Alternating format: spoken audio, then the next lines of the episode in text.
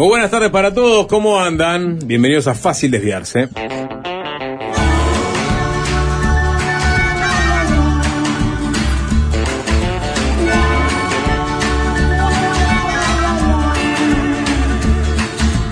First week,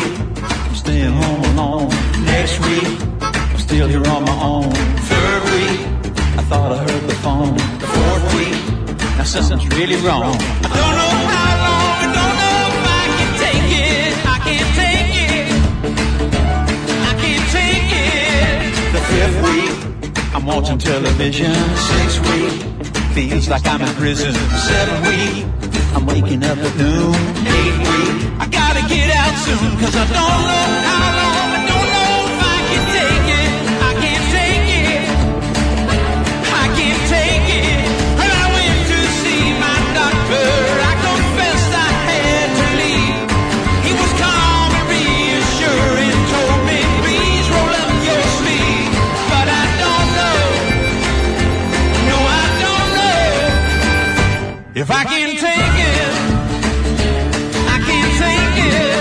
Juan Chile, ¿cómo andamos? Buenas tardes, Sapo. Buenas tardes para el señor arroba Alvin Green FM, adicto a la distorsión, el emperador de la consola, la persona que se ocupa de pilotar las tardes de FM del Sol.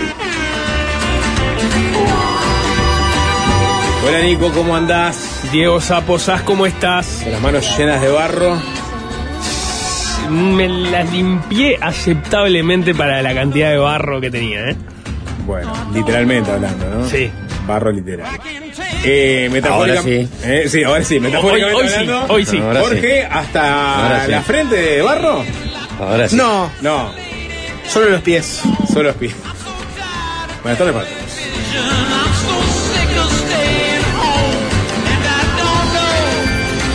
A ver quién contesta primero. Si les digo un. Lev Yassin, No, un instrumento emparentado con el peronismo.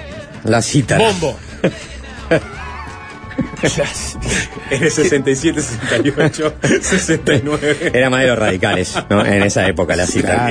Sí, sí, sí, totalmente, ¿no? Pelos largos, vinchas, ¿no? Elementos psicotrópicos. Eh, capaz que tiene que ver con lo que pasó ayer en el Congreso argentino, pero el bombo es el instrumento peronista y argentino en general, ¿no? El choripán. Pero hablando de instrumentos, no sé si se- uno golpea un choripán contra algo. El para- choripán es un instrumento percutiva. Sí, claro, aparte tiene, tiene, tiene eh, una historia asociada a la militancia de la década del 60-70. Bueno, acá voy con la noticia Breaking News en Argentina en este momento. Murió Tula, el militante peronista que se convirtió en el hincha más famoso de la selección argentina. Claro, eh, arrancó con el bombo en los 70 y después este, seguía Argentina a todos lados y era el bombo oficial. El hombre Del del, peronismo el hombre del mítico bombo comenzó a ganar notoriedad en 1971 a raíz de su vínculo con Juan Domingo Perón, ya que el expresidente fue quien le regaló un instrumento que tuvo su primera aparición pública en 1974. Ya en la última edición en la que Argentina bordó la tercera estrella a su escudo, se lo vio visiblemente golpeado físicamente. Al bombo. Eh, sí. Sí. Eh, Muchos años. El bombo ya se había golpeado desde los inicios. La, ¿no? la- la Era, es- como sí. su destino.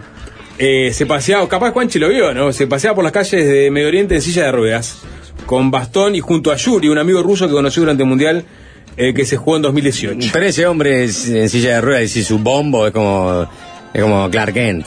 No te vas a dar cuenta. Te sacas el traje de Superman. Es un voluntario, hablando de Yuri, ¿no? Que me mandó Dios, porque Dios siempre me manda voluntarios en todas partes del mundo. Porque si no, yo solo rengo sin saber idiomas, ¿qué hago? ¿Dónde voy? No puedo ir a ningún lado. Él sabe hablar inglés, francés, alemán, es ruso. ¿qué sé Saber idioma de la percusión. Y, obviamente. Y del aliento, ¿no? Sí, sí, sí.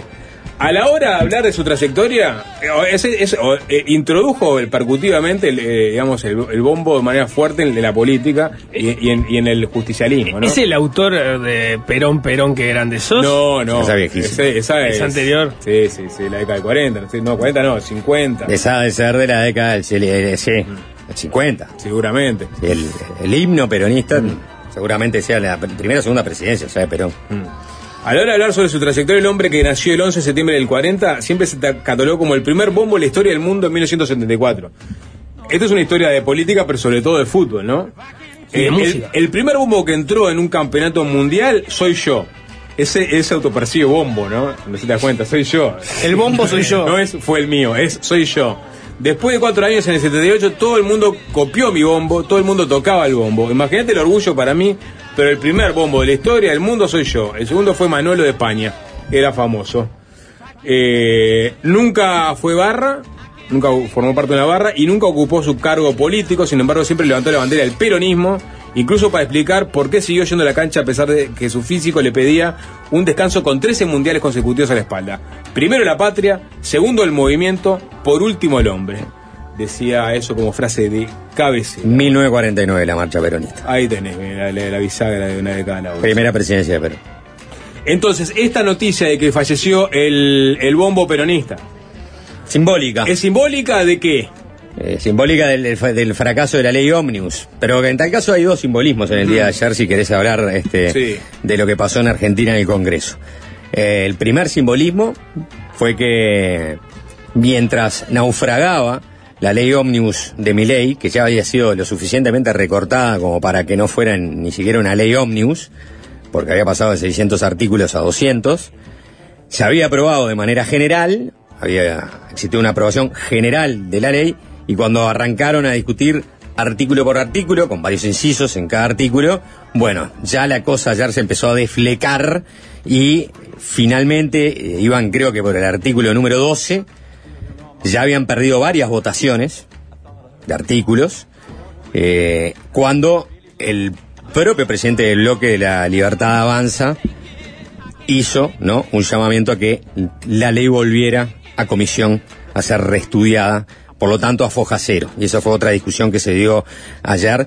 eh, eh, en un momento donde todo era muy confuso, porque nadie sabía bien cuál era el trámite parlamentario que debía darse a partir de ese pedido de la libertad. O sea, una improvisación muy fuerte. Ni siquiera el ministro de Interior, Guillermo Francos, que fue un negociador importante en todo esto, sabía bien qué, lo- qué era lo que estaba pasando. Lo entrevistaron de noche y no sabía bien. Le citan un artículo, el A Franco 155. hay un y no sabía en La Nación y dice, por favor, lea el artículo Eh, y la no le sabe, dice, no sabe. mire que una vez que va- vuelve No a comisión, este, queda nula la votación en general. Pero en el primer eh, eh, episodio, en 60 días, en el primer este, naufragio, si se quiere, de Niley, como le dicen ahora, Javier Niley, eh, bueno, ya arrancó el humor popular.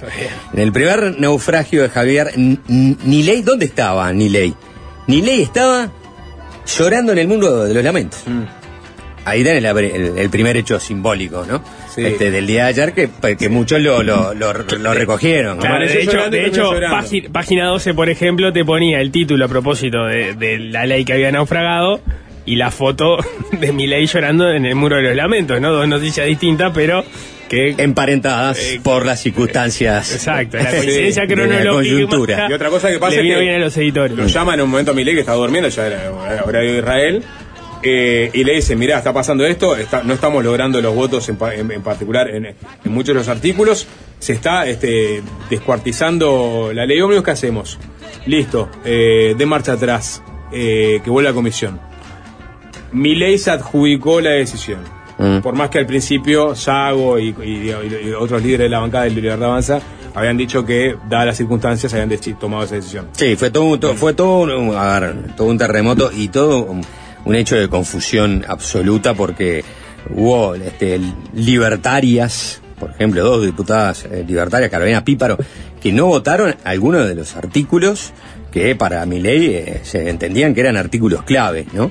Eh, al punto tal que, que, Pichetto, ¿no? Este, se podría definir como el gran panqueque de la política argentina, una persona que ha estado con, con, con todos, pero que ahora está en Hacemos Coalición Federal, que es este, un rejunte de restos de, de- de- de partidos o grupos o sectores, donde está también, por ejemplo, Ricardo López Murphy. Era parte junto por el cambio en esa coalición. Exacto, eh, y terminó ahora con este nuevo movimiento político, eh, que era uno de los que eh, apoyaban, ¿no? Sacar adelante la ley Omnibus, pero que en un momento cuando, cuando vio que todo era tal el desastre, y cuando entendió que, miren muchachos, que para negociar hay que ceder y hay que perder, y ustedes van a terminar perdiendo todo, ¿no? Les encanta perder, tiró en un momento una frase. eh, en un momento le, le tiró eso. Hay Les- un audio, Alvin. Les encanta perder, ¿no? Ten- ¿Tenés O sea, el audio de Pichetto, del que me comentaba Juancho ahora? Ese de les encanta perder es fenomenal.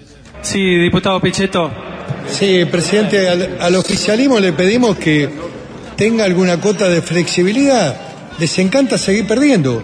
Traten de ver cómo, cómo tratan de resectar algunas propuestas y ganar. No hay que perder, hay que ganar. Muchas gracias, diputado Pichetto.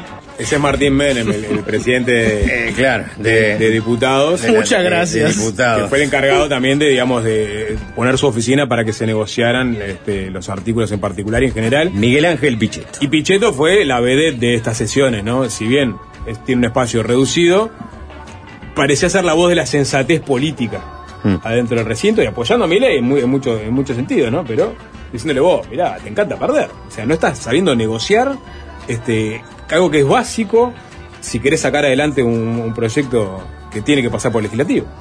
Claro, se, se negoció mal.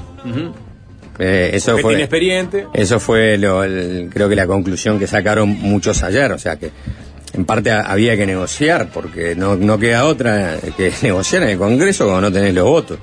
Y había unas reacciones de decir, bueno, acá eh, lo que se vio ¿no? con esta votación es cuáles son los traidores. Y de hecho hasta sacaron una lista, ¿no? Eh, una lista con aquellos que consideraban ¿no? este, que deberían estar en la lista negra por no haber acompañado el proyecto del articulado de la ley eh, Omnibus Hay un comunicado, lo vi ayer de noche, de la, oficina del presidente. Ah, de la oficina del presidente, sí, claro. que te, te- te leo un fragmento, ¿no? Para que lo veas. La oficina del presidente agradece el compromiso legislativo del bloque Frente Pro, encabezado por Cristian Ritondo, del diputado Miguel Ángel Pichetto y del sector de la UCR que acompañó el proyecto, así como todos los diputados, y ahí, ¿no? Básicamente los que están a favor de ley de bases y punto de partida para libertar a los argentinos. Es el primer párrafo. Segundo párrafo. También destaca la traición a sus votantes por parte de todos los bloques que dieron la espalda a su promesa de campaña por una Argentina distinta. El pueblo jamás olvida los nombres de aquellos que pudiendo facilitar las reformas que fueron elegidas por el 56% de los argentinos, decidieron seguir haciéndole el juego a la casta. Votaron en favor del pueblo y ahí arranca la lista de los que votaron la ley ómnibus y votaron en contra eh, lo que no. O sea, a favor del pueblo versus en contra del pueblo y traidores. Sí, el, el PRO se mantuvo siempre fiel a la, a la, a la votación, acompañó en, en todos los artículos que se pudieron votar a, a- a los diputados de la Libertad Avanza, pero después lo que se llaman los bloques opositores dialoguistas, los que no son la Unión por la Patria, o sea, los que no son los peronistas, que eran los que habían dado sus votos para aprobar el proyecto a nivel general y que dieron también sus votos para aprobar ayer algunos de los, de los artículos de- del proyecto, empezaron a rechazar muchos de esos bloques, de esos este, artículos. Entre ellos había uno que se llama los fondos fiduciarios, que lo que establecía era una, una mayor competencia del el Poder Ejecutivo sobre el uso de esos fondos, que son fondos que se han establecido para el desarrollo provincial. Entonces entendía que perdía ¿no? este, las provincias si se le daba el poder a mi ley de tener más atados y tener más competencia sobre el uso de esos fondos. Digo, nos van, nos va a agarrar ¿no? de los testículos y encima nos, va, nos va a sacar los fondos. Entonces, este, hay como varios cortes. Están los cortes de los votos que votaron en contra de eso pensando simplemente en la política provincial y no tanto en la alianza general que se había dado para acompañar la ley. Bueno, Porque, estaba, estaba la discusión por el impuesto país, ¿no? Claro, de fondo es que el gobierno no aceptaba la coparticipación en el reparto del impuesto país, que es un, un- un impuesto de nivel nacional, en donde las provincias pedían poder ejecutar parte, una parte mayor, y Milei decía, no, no, esto es privativo del Ejecutivo. Y la discusión fiscal va a ir en otro, en otro momento. ¿no? Y bueno, y había una, y había otro de los, de parte del articulador era la reforma del Estado, que eso era pensando más a largo plazo.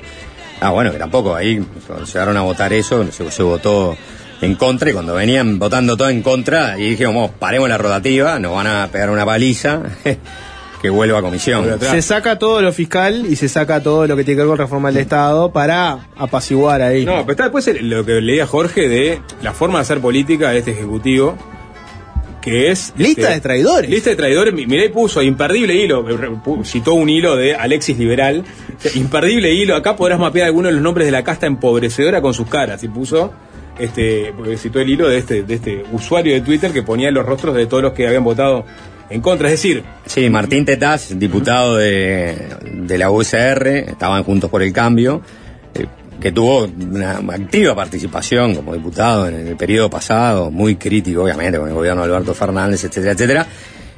Hoy sale a hablar de que eso que se, que, que- que se hizo por parte de, del oficialismo, del gobierno, de presidencia, era como este, una acción muy típicamente chavista o de Maduro, ¿no? Comparó Claro. la situación de la lista negra con la lista negra de los opositores que este, en diferentes circunstancias, ¿no? Obviamente, eh, pero lo comparó la situación como e- ese tipo de acciones como las que pasan en Venezuela. porque hay un tema. para, votos que van a seguir necesitando, porque no es la última ley que va a intentar sacar, ¿no? Hay, hay un detalle que le erra- en la lista oficial de traidores, hay un detalle que le erraron algún, algún nombre también. Que ese detalle tampoco es menor, porque vos armás una lista de los enemigos del pueblo para escracharlos, y por la paralela ponés las caras para que la gente después los pueda identificar en la calle y hacerles lo que te puedas imaginar. Tenés que, tenés que tener muy claro cuál es la lista de enemigos del pueblo. Hoy, Manuel Adorni, que es el vocero de, de presidencia en Argentina, le preguntaron por la lista de los traidores, a ver qué, qué, qué tenía para decir del gesto ese, que como decía Juanchi, para much- mucha gente lo interpretó como una onda, ¿no? Este, filofascista, chavista, este, en contra de los opositores. Adorni habló de ese tema. ¿Tenés el audio ahí, Alvin? Eh, repito, vayan a ver la información pública de quiénes votaron y cómo votaron y se van a dar cuenta quiénes están en contra y quiénes están a favor. Cuando hablamos de traiciones o de... Por supuesto que se rompió un pacto previo a la sesión que había eh, para efectivamente avanzar con la aprobación en particular, pero revisen los listados de las votaciones y se van a dar cuenta quiénes eh, actuaron de mala fe o actuaron en contra de lo que quiere la gente. Porque en realidad cuando se habla de, bueno, vos, la- yo la definición que vos me diste recién, la verdad es que no la, no la escuché, o sea que no puedo opinar sobre eso, pero sí puedo opinar sobre definiciones similares como la de traición o la de casta. Y la verdad es que nosotros no hablamos por nosotros o traición a nosotros. Eh, nosotros vinimos a gobernar para todos los argentinos y nos, nos, lo que sentimos es que la traición de, quienes por supuesto cambiaron de, parecer en relación a lo que los llevó a la banca o lo que los llevó al poder, eh, la verdad es que nos da la sensación que nos han traicionado a todos. Hay un tema acá, es. eh, Argentina viene de un, contexto de crispación absoluta a nivel político, eh, de por, momentos, no sé si avasallamiento de otros poderes por parte del Ejecutivo.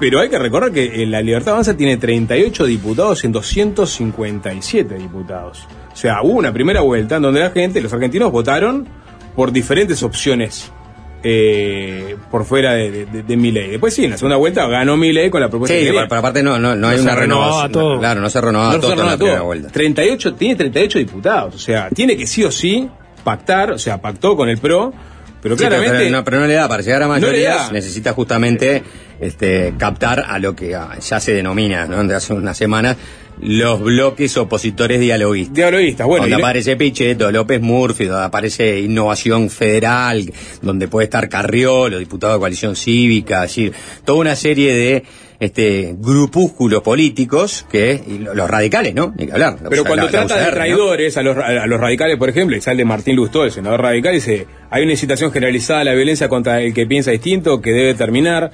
Tener coraje para emprender reformas no implica insultar, gritar y pensar que solo uno tiene razón, ¿no?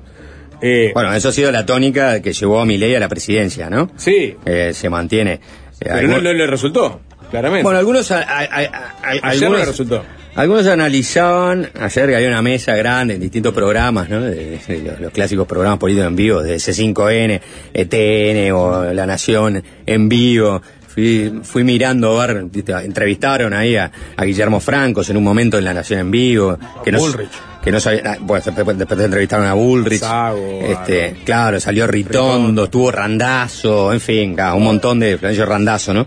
Eh, pero bueno, eh, a- alguno de los que estaban en esa mesa, no los clásicos, ¿no? Sino hasta algún politólogo creo que era, decía, hasta cierto momento la gente le va a aceptar a, a, a, a Milei o al oficialismo este tipo de eh, prueba contra la casta, prueba contra los que no quieren que el país funcione, contra los del palo en la rueda, eh, contra los eh, burócratas que, que viven de, del salario de la gente, porque eso en definitiva ha sido el mandato popular que le dieron a Milei y que ganó una elección, este, sobre todo en el balotaje, la ganó, la gana bien, la gana con este casi 10 puntos de diferencia. Entonces, Milei todavía está parado a dos meses de arrancar su presidencia en ese mandato popular. Ese mandato popular tiene eh, la tolerancia, esto es lo que decía él, la tolerancia de que no se vuelva una retórica continua del fracaso permanente de las negociaciones, porque hay cosas que podés hacer. Argentina es un país muy presi- presidencialista, pero hay cosas que inevitablemente tienen que pasar por el Congreso.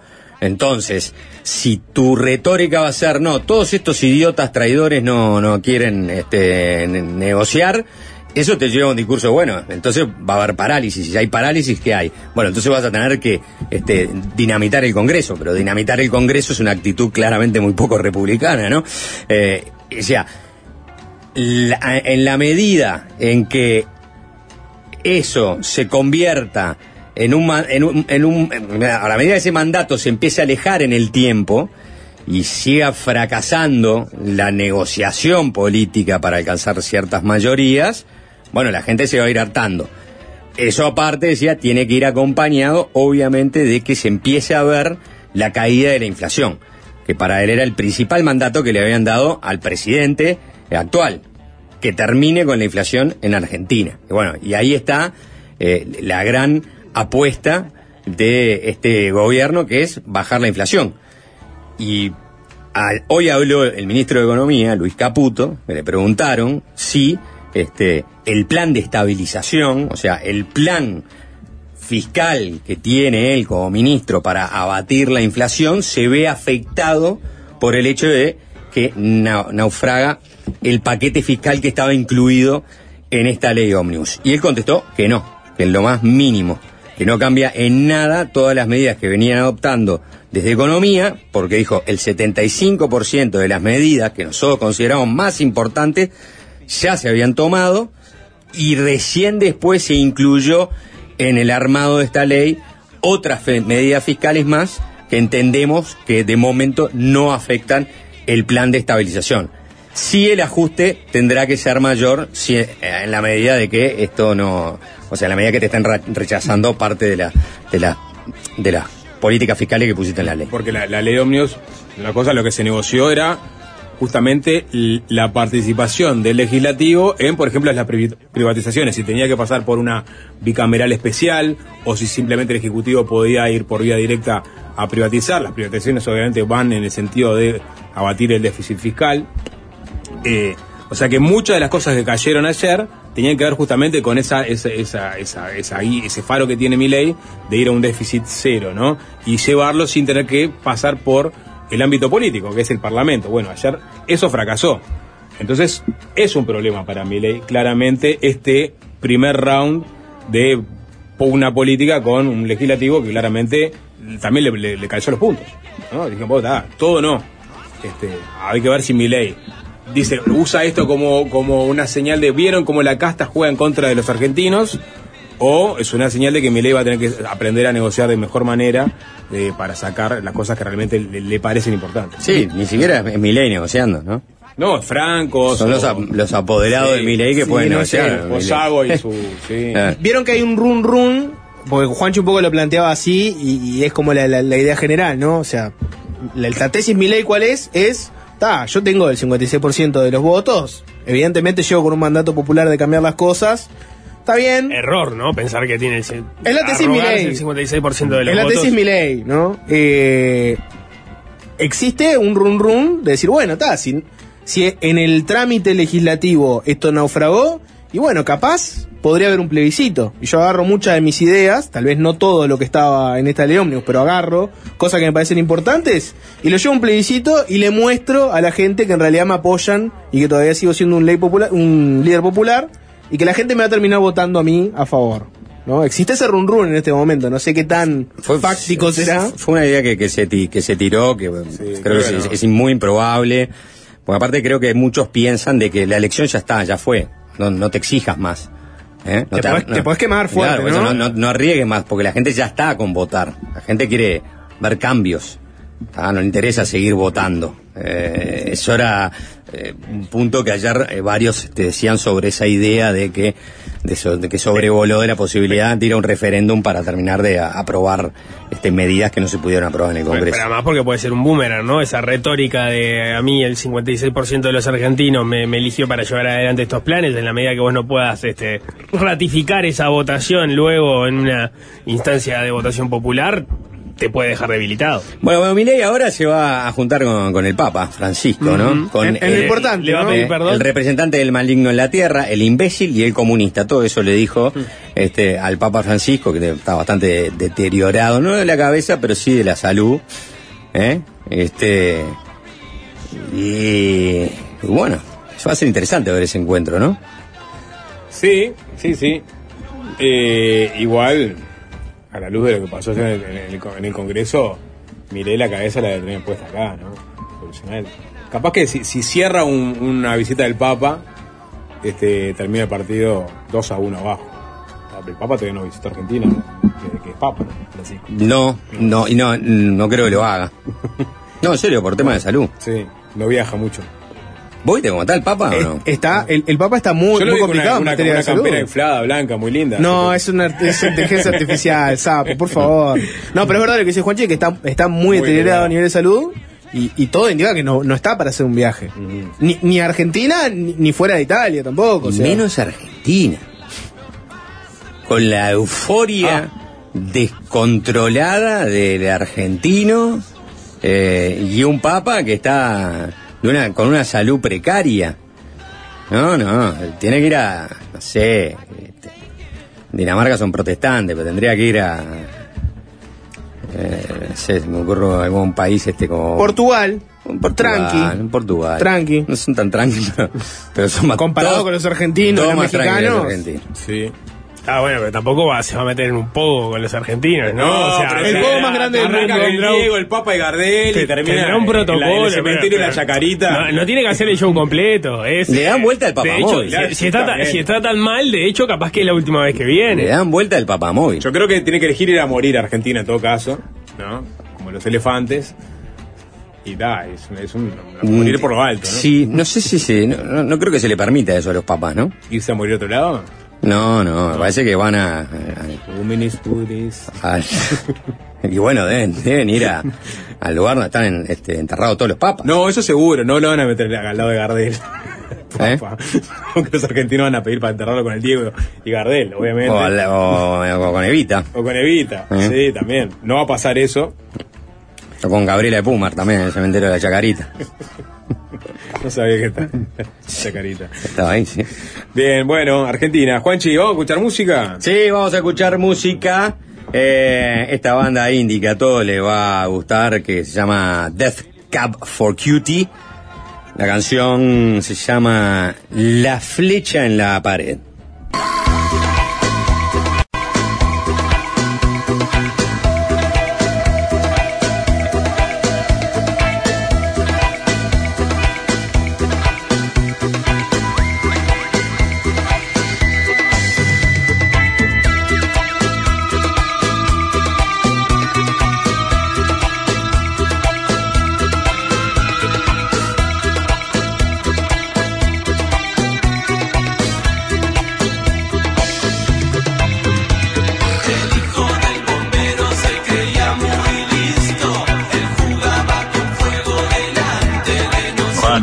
Estoy dejando la vida a la cancha.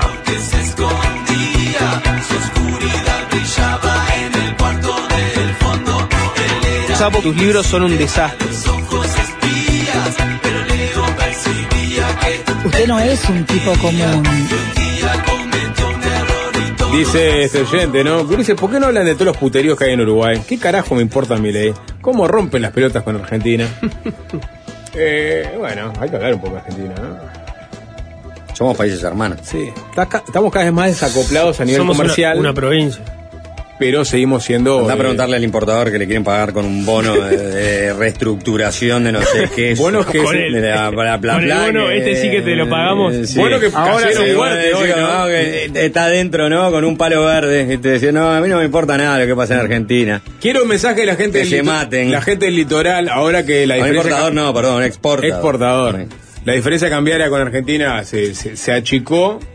Comentarios del litoral, a ver si la situación mejoró en algo, sobre Ya- todo entre los comerciantes. Ya les dije, ¿no? Este, el- la semana pasada conversamos en desayunos con Nicolás Olivera, el intendente de, de Paysandú. Que va a apoyar la claro, candidatura de Delgado, lo Ah. anunció hoy en conferencia de prensa. No lo, no lo había dicho todavía.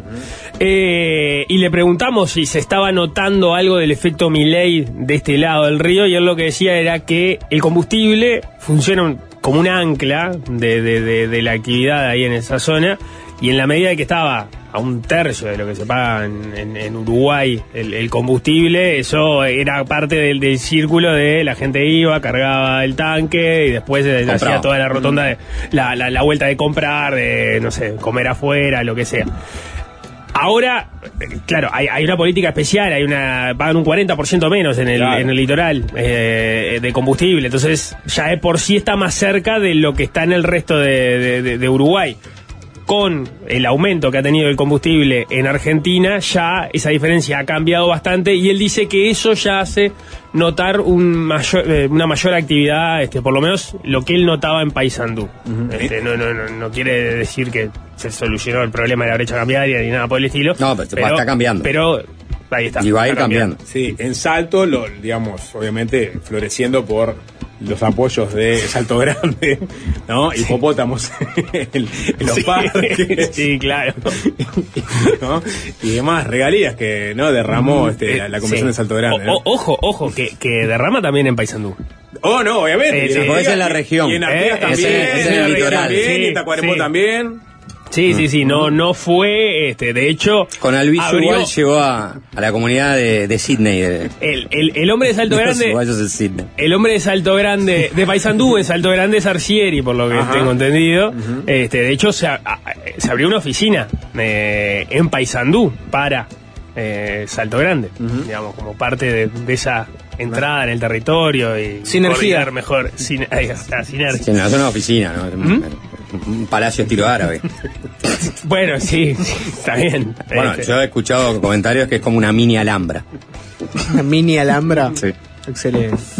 Bueno, eh, ayer, a propósito de esto, ayer fue el ministro de Relaciones Exteriores, Omar Paganini, a la comisión permanente. Eh, Había una cierta discusión a propósito bueno, debería ir Paganini de nuevo al Parlamento a explicar lo que ya explicó en, en diciembre cuando fue a, comisión. De hecho, este, el diputado del Partido Nacional, Juan Martín Rodríguez, hablaba de, bueno, era una especie de vu. No había mayores novedades, dice, de- de- se, se entendía por parte del gobierno que pudiera comunicar Paganini sobre lo que estaba pasando con la resolución que había tomado en octubre la, la- Cámara de Diputados cuando votó una moción crítica con lo que había pasado en, en CTM y donde le pedía no mandataba, porque esa es parte de la discusión, pero le pedía a eh, gobierno que básicamente ve- vehiculizara tres cosas. Eh, una es que se desarrollara una auditoría de gestión eh, para eh, ordenar un poco los, los números de, de Salto Grande y, y- lo que se debe hacer en cuanto a la gestión de Salto Grande, que permite cosas que, que en otro en otros ámbitos de la administración pública llamarían muchísimo la atención. Por otro lado, se había pedido, y esto había sido de manera unánime, con la, eh, la excepción del diputado colorado Om- Omar Esteves, que ayer estaba en sala y que, y que habló este, a propósito de eso, de que se removieran los funcionarios que habían entrado eh, por la ventana, por designación directa, en especial los ediles que formaban parte de la agrupación de, de Albizu, unos 10 según se ha manejado entre titulares y suplentes, y lo que se había votado por mayoría, y ya no todos los partidos, pero sí Cabildo Abierto y el Frente Amplio habían conformado una mayoría especial de que se removiesen las autoridades políticas de, de Salto Grande, de la delegación uruguaya en la Comisión Técnica Mixta, más allá de Albizu. Albizu Claro, no ahí llegó sí a entra. Arcieri, este, que quedó como, Sí. como presidente, ¿no? No es este, es Buntaran- Buntantán en este. Bun-. No, no, Sí. bu- bu- Buntararán. ¿no? Ahí está. Butantán, el instituto, No, el instituto de Brasil. De- el, Pará, el- pará, el que no pará. nos iba a El dar las Instituto. Y después nos dio la vacuna, pero veníamos Bueno, por otro lado. está, la, la, la, Sí. cúpula, la, la- la cúpula gerencial. La- exacto, ¿no? por eso son lo los, había- los- los tres cargos de confianza, digamos.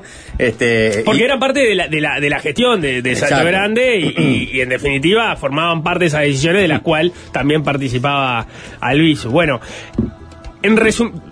A ver, digo que también era entreverado porque parte de la justificación para el llamado había venido por el lado de que el Burutarán. Burutarán. Burutarán, Burutarán. Bien sapo.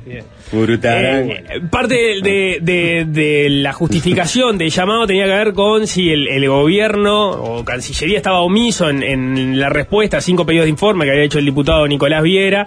Ahí sería una cuestión este, un poco llamativa en realidad. Omar Paganini empieza hablando de eso, dice, nosotros respondimos en tiempo y forma los, los pedidos de informe, miren cuándo nos, cuándo nos entraron a nosotros, miren cuándo los respondimos, hay uno que nos atrasamos un día, después lo respondimos todos sobre el sobre el límite, este, pero lo respondimos, ahí en realidad era que se habían demorado 20 días en, en una oficina, en el pasar de una oficina a la otra dentro del Parlamento y, y eso no había sido advertido por, por el diputado Nicolás Viera, que reconoció la situación, la cuestión es que en definitiva, los, el- lo- lo- lo- los, los pedidos de informes habían estado respondidos. Pero bueno, en relación a los puntos que habían, eh, esos tres puntos principales que se habían votado como moción en octubre y que es que el presidente de la, la República en, su momento había dicho que se iban a, cumplir, sí se inició el, el proceso de auditoría de, de gestión, eso se está este, proyectando para, para realizarse, es el punto que en definitiva está cumplido no se tomó la decisión de remover a las autoridades políticas del- de la Comisión Técnica Mixta. Se entiende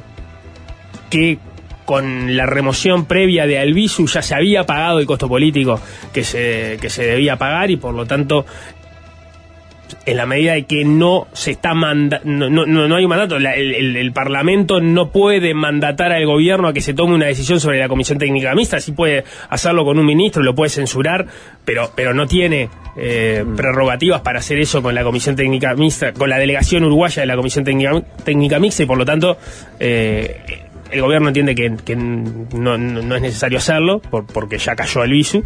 Y sobre los funcionarios, estamos hablando de unos 35, hay eh, 12 que siguen en las mismas condiciones que estaban trabajando. Hay eh, los, otros, básicamente, la situación se, se les hay, hay siete que no trabajan más, cuatro porque se les venció el contrato, tres porque renunciaron. Los otros hay uno que va a jubilarse en marzo de 2025, entonces no entraría en, en la discusión. Y hay eh, 12, creo, no, 15 que cambiaron su estatus de, Ah, eh, ah, de contrato a término, de, Claro, de permanente de a término. permanente a término y se irían o con el cambio de gobierno o eventualmente en cualquier momento que este gobierno entienda que deben cesar. Después hay otros 12 cuya situación sigue eh, incambiada. Hay algún caso en el cual han presentado renuncia, pero no se las ha aceptado desde la delegación en Argentina. Este, una situación que, digamos, todas las decisiones se toman en conjunto, tanto para entrar como para salir. Lo que se me explicaba desde Cancillería es no es que no se los deje renunciar, porque hoy, hoy en, en, en desayuno, cuando hablaba de este tema con Juan Martín Rodríguez, decía, le decía, bueno, está, es trabajo forzado, quieren renunciar y no los dejan, y entonces están obligados a trabajar ahí. Bueno, en realidad lo que no se les dejó es cambiar de estatus, o sea, renunciar a su cargo permanente y ser tomados como eh, un contrato a término. eh, pero bueno, son 12 los que siguen entonces en esa situación trabajando en la posibilidad de seguir como permanentes. De esos, de esos 12, hay cuatro que son ediles, tres de los cuales renunciaron a su condición de ediles, no a, a la comisión técnica mixta. Un sacrificio bárbaro. Eh, eh, eh, optaron por, por la mejor opción. Y bueno, sí, sí, hay, hay, de- hay 12 que en definitiva están por fuera de lo que se había reclamado desde el, el Parlamento. Ahí el, el argumento de- del gobierno es que tienen las manos atadas para eh, poder actuar sobre, sobre esas situaciones porque son funcionarios, en definitiva. No, no, no los pueden eh, despedir. Después hubo otros temas eh, laterales. Se puede decir que hubo una especie de gol en contra que había metido Yamandu Orsi en la previa cuando había salido con un tuit a propósito de una partida de CTM. Eh, había puesto un tuit de que se había, si se iba al balde que también se fuera la cadena, diciendo que no se habían este, tomado en cuenta lo que había dicho el Parlamento, pero que además estaban validando las peores prácticas y rápidamente desde el oficialismo se lo cobraron diciendo que esa partida que le había puesto, un print pantalla de una... de- este, de- de una Resolución partida- del Ministerio de Economía Claro. de todos los años es- que tiene que ver con la partida fija que recibe Exacto. Salto Grande, que son 740 millones de pesos, que parte sale del Ministerio de Economía, otra parte sale de, de UTE, y que viene haciendo prácticamente la misma partida desde el año eh, 2019-18. Do- 2015.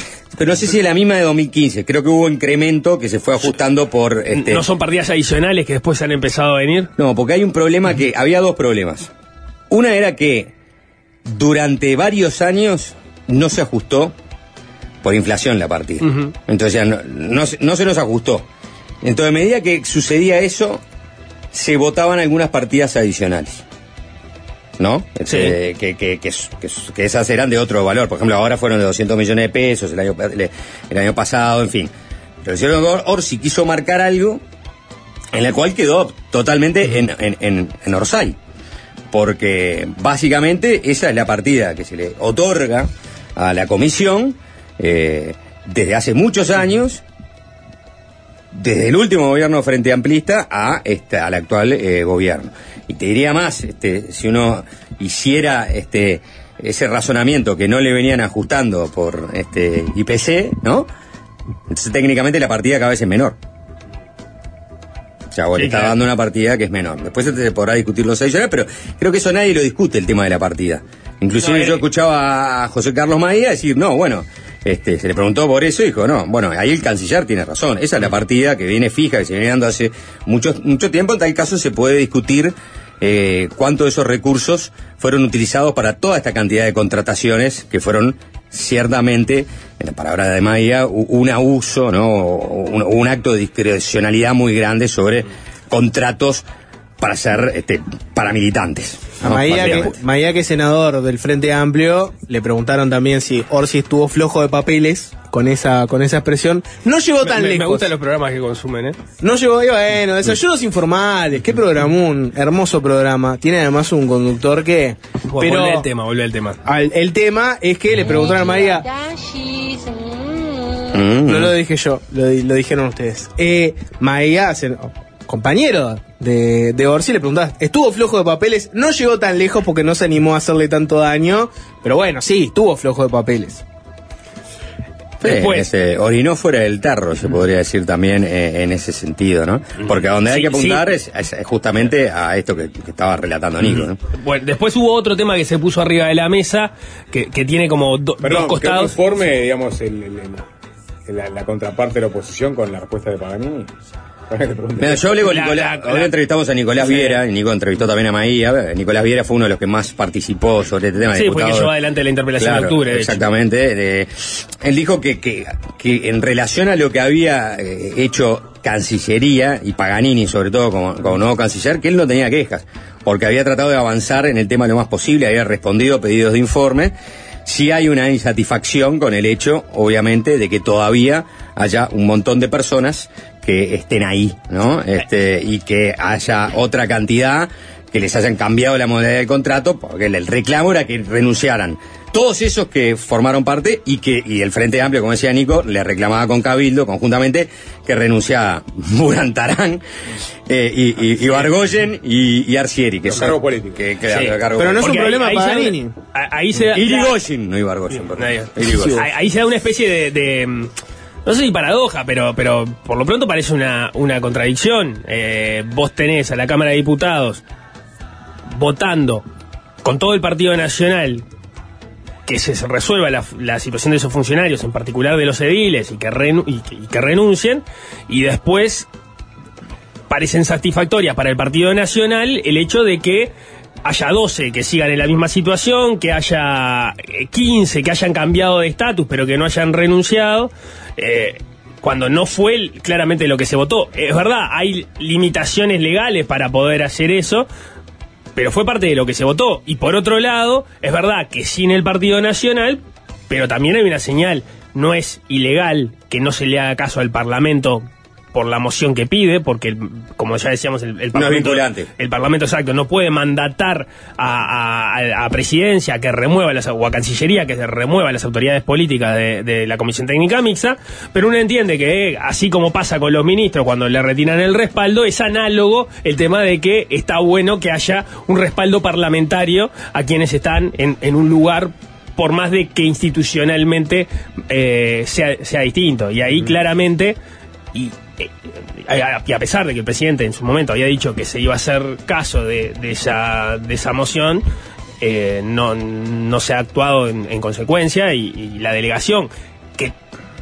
tuvo que ver, porque muchas de estas personas son quienes estaban con Albizu en, la delegación o estaban con Albizu en la delegación uruguaya, formaban parte de estas decisiones que claramente son inconvenientes, porque si no, la bancada del Partido Nacional no hubiese votado lo que votó pidiendo la remoción de estos funcionarios y el propio eh, gobierno no hubiese removido antes incluso de que se llegara a esa instancia de octubre eh, a, a Claro, Luis. lo que pasa que después, este, o sea, una cosa fue la, la voluntad, ¿no? De, de asumir que, que- que se habían, que, que se habían cometido errores y que había que sacar eh, al presidente Albizu y que después había que sacar entonces a todas aquellas contrataciones, designaciones directas innecesarias que formaban parte, ¿no? Para algunos de una política clientelar de Albizu dentro de la comisión técnico mixta.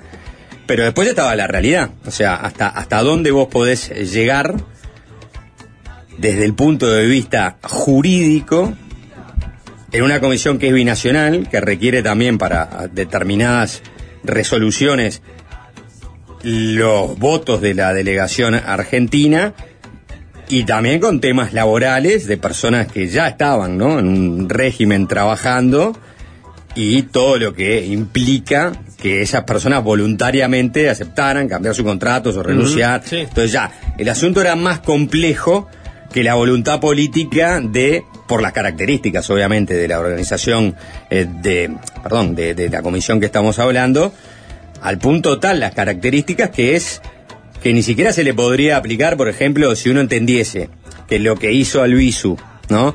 Eh, podría configurar como un abuso de funciones, porque estaríamos hablando de clientelismo y bla, bla, bla, bla, bla, no está circunscripto a la legislación penal uruguaya. ¿no? O sea, no le podrías aplicar ni siquiera eh, eso porque no lo podés juzgar por este, la propia este, ley de, tu país. Entonces, en algún momento de la discusión de ayer, Domenech dijo, eh, el senador de, de Cabildo Abierto, hoy hablamos de corrupción porque el clientelismo político es una forma de corrupción en relación a todo lo que había pasado. Aquí hay que hacer justicia con esa población importante del país que gana menos de 30 mil pesos. Eh, por todo este espectáculo lamentable de, que hay quienes nos dedicamos a la actividad política y pretendemos sueldos despampanantes, retiros anticipados, indemnizaciones millonarias, ¿no? Sobre las situaciones que ocurren a veces en, la Comisión Técnico Mixta. Es que el tema de los retiros incentivados es un capítulo en sí mismo. El Frente apuntó contra un funcionario en particular que tiene eh, tuvo un retiro anticipado.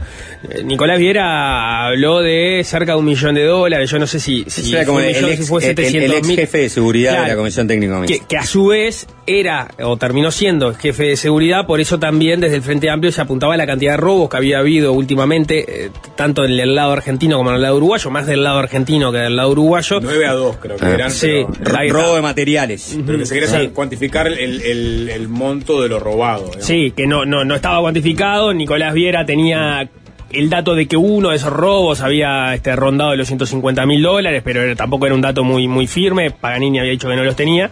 Eh, y sembraba la suspicacia no, no porque, porque el, funcionario en cuestión estuviera vinculado a los robos siendo el jefe de seguridad, sino diciendo, bueno, que también estaba haciendo su trabajo esta persona para que bajo su gestión se hicieran esa cantidad de robos y encima nosotros le pagamos un retiro anticipado de esa cuantía.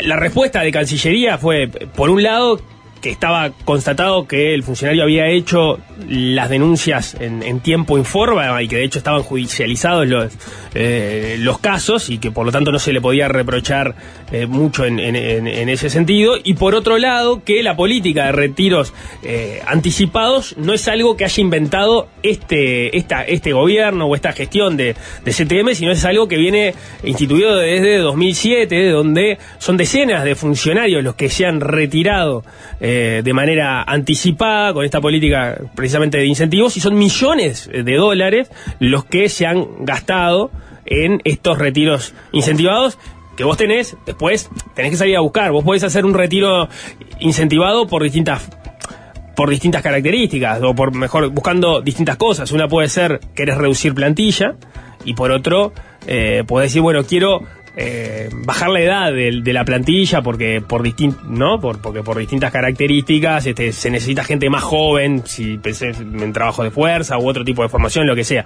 La cuestión es que por lo que vemos acá hay por un lado y no es de ahora retiros incentivados pero a su vez entra gente ¿no? Eh, entonces también te, te, te preguntás por qué, ¿no? Este, ¿Por qué sigue entrando tanta gente cuando a su vez estás dando millones de dólares, según, según me apuntan desde hace varios años para atrás, eh, sacando, sacando gente, algo que, que cuesta un, un montón de dinero. Eh, quería cerrar la, la- porque te fuiste por la de- derivada de los Domenech, este, por un lado le dijo ayer a, a ¿no? Este, lo tengo que felicitar por lo que ha hecho, pero la realidad es que usted puede rendir más.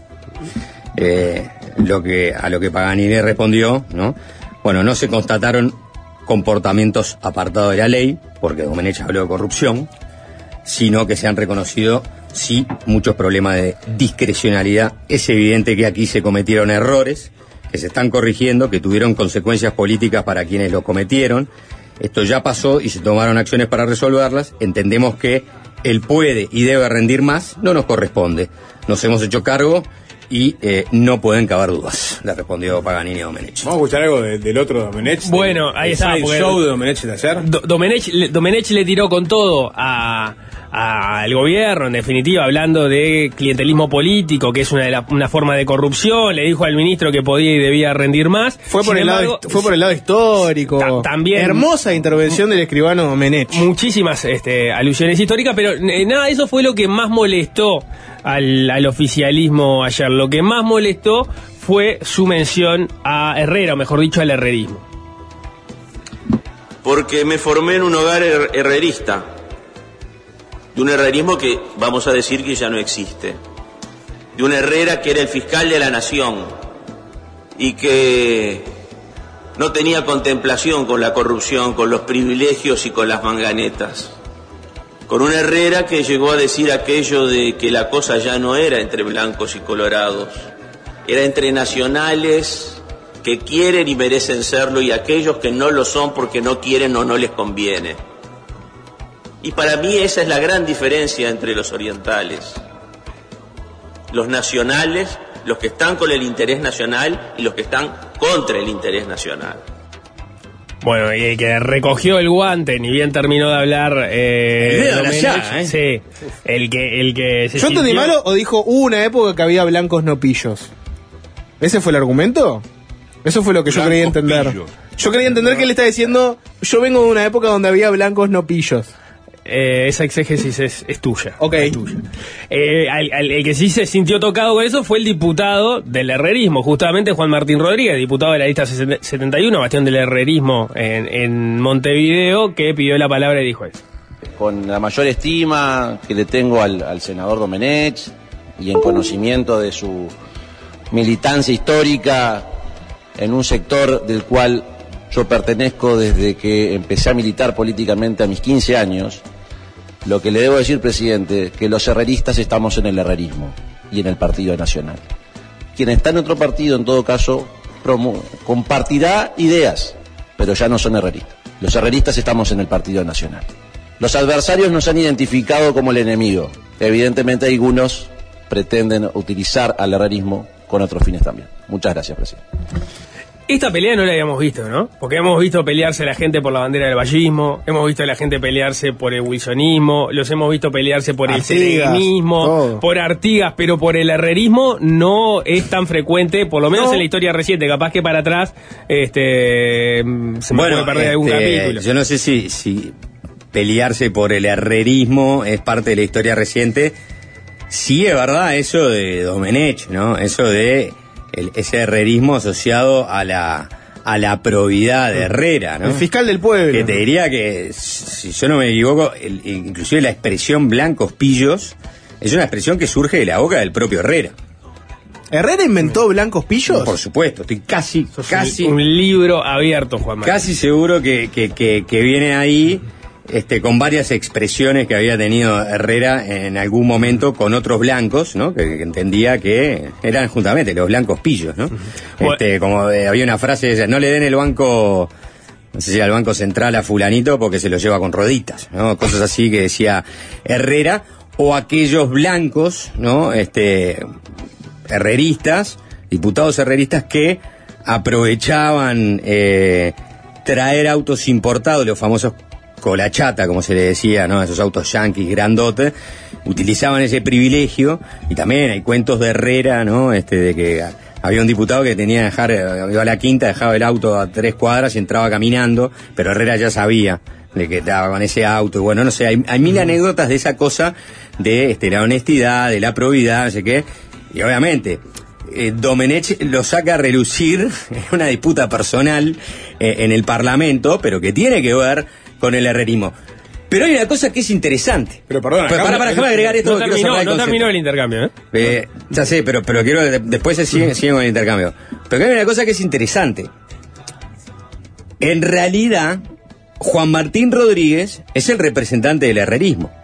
Pero Albizu es respaldado por Delgado. Exacto. Que es la competencia del herrerismo en la próxima interna nacionalista. Entonces, Domenech habla de Herrera, pero los acontecimientos, ahora, si se quiere, son ajenos al herrerismo, porque son de la lista de aire fresco. Entonces el herrerismo podría pararse. De otro lado decir, está bien, me encanta. ¿Y qué tenemos que ver en el fondo nosotros con esto? Esta a mí no me si cabe. nosotros ni siquiera este, somos o tenemos a la precandidata que va a apoyar para las próximas elecciones departamentales en Salto a Carlos Albizu, que en realidad fue destituido por entenderse que hubo una discrecionalidad en la administración de determinados fondos públicos. Pero ah, lo que pasa es que ahí tenés un problema y es de dónde partís y hacia dónde vas. Porque vos vas hacia una elección en la cual eso es como vos decís, donde el herrerismo está enfrentado a la 404, pero venís de un gobierno donde vienen los dos en conjunto respaldando al presidente de la República. Entonces, eh, es, es incómodo ese despegarse. O sea, se pueden despegar Yo le pregunté, de yo le pregunté esto mismo a Juan, a Juan Sí. Martín Rodríguez hoy. No, le dije, perdón, que te perdón que te coloque un centro, ¿no? Como lo que ponía Bengochea a Romero, no, no fue le dije, pero le, le- le hablé del centro, ¿no? Porque dije, bueno, ¿y, y qué pasa? Porque en realidad en el fondo, Delgado ahora va a apoyar al Visu a, a- a la Intendencia de Salto. Y es bastante contradictorio que uno lo remueva a la persona y, este, no sé, acepte que se equivocó, pero con todo lo que esto generó, pero después le dijeron, no, no, no, este, siga, siga y a, y a ver si puede también administrar los fondos de todos los salteños, ¿no? Eh, cuando en realidad entendiste que le diste para administrar unos fondos particulares y dijiste, bueno, no, pará, y este empezó a meter, viste, Botana dijo, tiene la bolsa de Papá Noel, porque, viste, empieza a sacar regalo para todo, Eh, y que termine respaldando a, a esa persona en tiempos, no sé, eh, en- románticos o ideales como eso que está imaginando, ¿no? Este Domenech en relación a, a Luis Alberto Herrera, esa persona no volvería a, a- a estar un año después en la disputa de un cargo político tan importante eh, como es la, la intendencia de- del departamento de un país, ¿no? Pero bueno, Ahí, eh, Juan Martín Rodríguez dijo, no hablo de, de compañeros este, del Partido Nacional, este, en tal caso le marco la diferencia personalmente. Pero yo creo que. Ah, ah, ahí. No, no, que quiero. Hay que, hay que, digamos, encuadrar a Domenech, que en algún momento se sintió herrerista y que encontró en Cabildo Abierto el, el lema de Herrera de ni las filas rojas del comunismo, ni una estrella más, El ni en la bandera de cualquier imperialismo. El tercerismo, o sea, el propio Manini Ríos ha definido como tercera vía.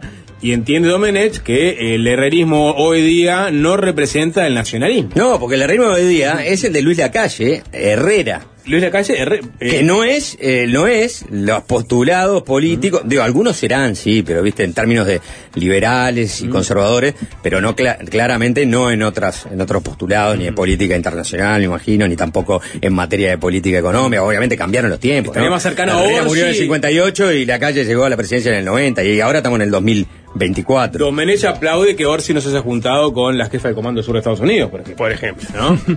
Por supuesto. Pero pará, siguiendo con esa digresión y a propósito de esa pregunta a Juan Martín Rodríguez, que en desayunos también se lo hacíamos, él decía, bueno, pero ahora van a elegir los salteños. En definitiva, tampoco no, corresponde meterse en, en- en una eh, elección que todavía no ocurrió. Los salteños tienen toda la información arriba de la mesa y, y- y decidirán si lo eligen o no lo eligen. Y ahí Abargon decía, bueno, está bien, pero le- le- no le sacó el ejemplo de Botana y de la bolsa de Papá Noel, pero ah, eh, Albizu estuvo administrando CTM, que CTM no son fondos de los salteños, son fondos de todo el país. Y entonces, y a partir de ahí es que hace las obras y logra esa este, mm, imagen en salto que lo hace pensar que puede tener chances de convertirse en Pero el presidente reivindicó la gestión de Albizu. Sí, claro. La calle Paul re- le- lo- la No, reivindicó, re- dijo que. re- re- dijo que, reivindica, eh, Pudo haber habido no, dije, no, arbi- reivindica la, la- forma en que la, la- la CTM derramó hacia el, no- en el norte del país, es cosa que antes no sucedía. O sea, por ejemplo, cuando le preguntaron sobre la gestión de Albizu, dijo eso. Sí. Claro, no, no reivindica. No reivindica el ingreso, el ingreso claro. de. No reivindica el genere de clientelismo. su propia, de su propia fuerza política. De su propia lista. Lista, o sea. No reivindicó Exacto. el clientelismo. Fue Eh, tolerado, pero no reivindicado. Nico, ¿cómo Está. terminó Bueno, el intercambio? entonces, ¿Cómo eh, cerró? eh, estábamos en eh, Domenech hablando que el herrerismo no- ya no existía y, y reivindicando su condición de, de haber sido herrerista o de haber crecido en un hogar herrerista. Juan Martín Rodríguez diciéndole no se confunda, los herreristas están en el Partido Nacional, no hay herreristas fuera del Partido Nacional, a lo cual Domenech volvió a recoger el guante. Yo no puedo aceptar que Herrera sea del patrimonio de nadie, como no lo es Wilson, como no lo es Jorge Valle, como no lo es Sereñi. Son hombres que trascienden los partidos. Y yo le diría al diputado Rodríguez que yo estuve en la marcha de la victoria del Partido Nacional en 1958. En 1958. Era un partido nacional distinto, donde ya comenzó la traición al herrerismo, donde se- hubo gente que tuvo el tupé de decirle a Herrera, usted no es consejero de gobierno. Y ahí comenzó la tragedia del el verdadero herrerismo que se alinea con los intereses nacionales, que no hace contratos por 60 años, que no hace contratos por 40 años, con el que no habría un UPM en el Uruguay. Ese es el herrerismo verdadero, ¿eh? no las grifas falsificadas que pretenden circular hoy. Tenés, mucho, ah, mucho más duro. Reivindicando la tercera vía. Ah, bueno, bueno, bueno, De la bueno. cual es este representante Bueno, sí, y este, esta quería buscar el, el, el, el dato, ¿no?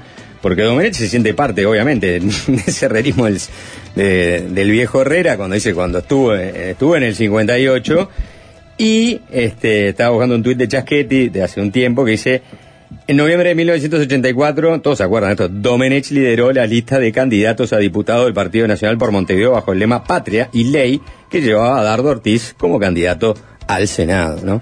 Es decir, que él es blanco por donde se, se lo mire, ¿no? Blanco y herrerista por donde se lo mire. eh, pero como dice Sapo, ahora siente que eh, ese pensamiento, ese viejo herrerismo en tal caso, eh, no está más en este Partido Nacional, no se sitúa ahí, sino que se sitúa mucho más con las posiciones políticas que ha adoptado este Cabildo Abierto, ¿no? Manini, por su lo que- líder, su líder y referencia Por lo que, política. por lo que plantea Domenech, parece bastante claro que Herrera hubiera estado en contra de un clientelismo político como el que se dio en Salto Grande. Me pregunto qué hubiera pensado Acá Herrera. tenés, miren, el joven Domenech. Ahí lo tenés el joven Domenech. ¿no? En la lista, este, Guillermo José Domenech. No andó en detalles de qué pensaría Herrera de darle viviendas a militantes de tu partido, ¿no? Esa parte quedó Bueno, eh, debiendo en el hubo- discurso, hubo ¿no? un- Faltó. Hubo, hubo un momento en el cual habló de diciendo, habla- eh, bueno, si hablamos de clientelismo podemos hablar de 19 clientelismos, refiriéndose obviamente a, a las intendencias, y también dijo se podría hablar mucho más de clientelismo y, y era lo que parecía que quedaba ahí arriba de la mesa, ¿no? Bueno, el episodio del Ministerio de Vivienda no, no, no lo, no lo eludió. Me, me apunta por acá que a partir de esa intervención en el 89, participando de las listas del, del herrerismo, 84. 84, Domenech desde el 84. 82, en las listas en las internas del Partido Nacional ya participaba con el Movimiento Nacionalista de Montevideo. En el 84 apoya a Dardo Ortiz. En el 82 estaba con Martín Gutiérrez, no se acuerda de Martín Sí, Gutiérrez, claro. eh, que al principio de la gestión de Salinas fue, ¿Verdad? como- apareció, apareció como eh, mencionado por haber sido parte del el- el proceso militar. Domenech haciendo un juego diferencial ahora en, en la Cámara, aprovechando de que Cabildo Abierto tiene que. ¿No? Tercera que, vía. que- que distanciarse también desde ese punto de vista del el actual gobierno. Pero sí, este, cuando habló de soberanía no habló de colonización y cuando, como dice Jorge, cuando habló de... De, clientelismo no habló del Ministerio No, de Vivienda, no ¿no? habló de vivienda. Te tiene una visión del herrerismo muy particular. Eh, bueno, después de que habló Domenech, eh, intervino nuevamente Juan Martín Rodríguez. Previamente, Maía los- le pidió que por favor no siguieran escalando, escalándola, que ya estaban fuera, de todo, fuera de pues. tema. ¿eh? No, sí, claro. Más divertido Sin duda. Pero bueno, cerró este, de esta forma entonces Juan Martín Rodríguez. Con mucho gusto, no será en este ámbito, este, probablemente con el estimado senador tendremos espacio de tertulia para hablar sobre los diferentes libros que escribió Herrera, que tenemos el agrado de haber leído. No vamos a decir todos, no vamos a cometer esa barbaridad, pero hemos leído unos cuantos. Ahora, te repito, presidente, te repito, y celebrando y sin desconocer su militancia durante muchas décadas. El herrerismo está en el Partido Nacional y no vamos a permitir que se descalifique de ninguna manera, de ninguna manera, porque acá es un tema de cédula en todo caso. Hemos estado, desde que comenzamos nuestra militancia, siempre en el mismo lugar y con mucho orgullo, lo digo, con mucho orgullo. La libertad es libre, por supuesto, pero cuando se toman decisiones hay que hacerse cargo. Los herreristas están en el Partido Nacional y si hay ciudadanos de bien que en otros partidos comparten ideas, las celebramos, pero los herreristas, repito, estamos en el Partido Nacional. El que abandona no tiene premio, le dijo de alguna forma Juan Martín Mm, Rodríguez, ¿no? sí. Si, te, si te fuiste, Yo sí me leí todos los libros de Herrera, creo que dijo Domenech, pero tenía el micrófono apagado. ¿La calle Pou es herrerista? Calle Pou, sí, es herrerista. Genéticamente, sanguíneamente, apellidamente. Políticamente es, es, es, es- es mucho más pragmático que quedar encerrado en, en un sector, porque eh, justamente lo que hizo fue abrirse y tratar de diversificar su, su, su paraguas político con personas que venían de todos lados, ¿no? y, y de hecho hoy Esta- eh, Mira la interna del Partido eh, Nacional, el candidato eh, que el se Delfín. entiende que es la continuidad de su gobierno no es el candidato del herrerismo, ¿no? No, no, es un O- sector, o- sector. obviamente que si vos preguntas el Frente Amplio van a decir el gobierno herrerista, ¿no? Te lo dicen casi que... Neoherrerismo. O algo así, ¿no? Te van a decir neoherrerismo. Y bueno, sí, sí, porque de verdad es una forma como se entiende para un gran un- buena parte del electorado despreciativo, ¿no? Como, como eh, ahora se va a decir que este Frente Amplio es este entre el Partido Comunista, entre los comunistas y los tupamares. Ah, pero el caso de la calle de Pou puede ser un, un, un análogo del caso de... Que no deja de ser cierto, en cierta medida, pero es un reduccionismo, ¿no? Que tiende a tratar de venderle a una parte del electorado lo que consideras que más rechaza, ¿no?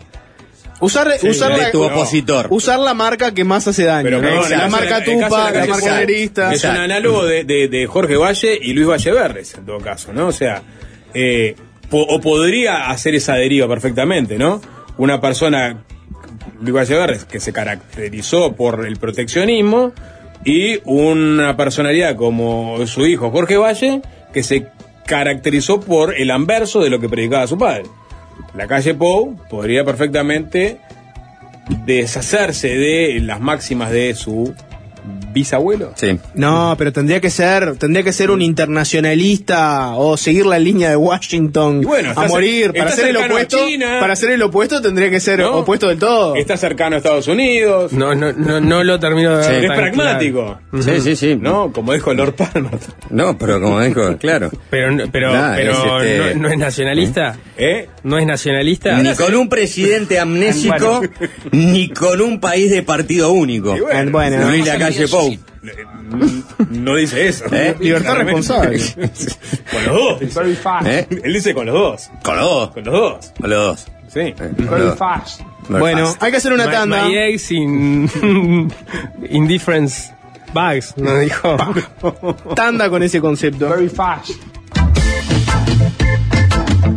Fácil desviarse. Vuelvo por unos minutos al tema del verano. ¿Cuál fue uno de los temas del verano? A nivel el nacional, regional y si se quiere mundial. Nacional, regional y mundial. Sí.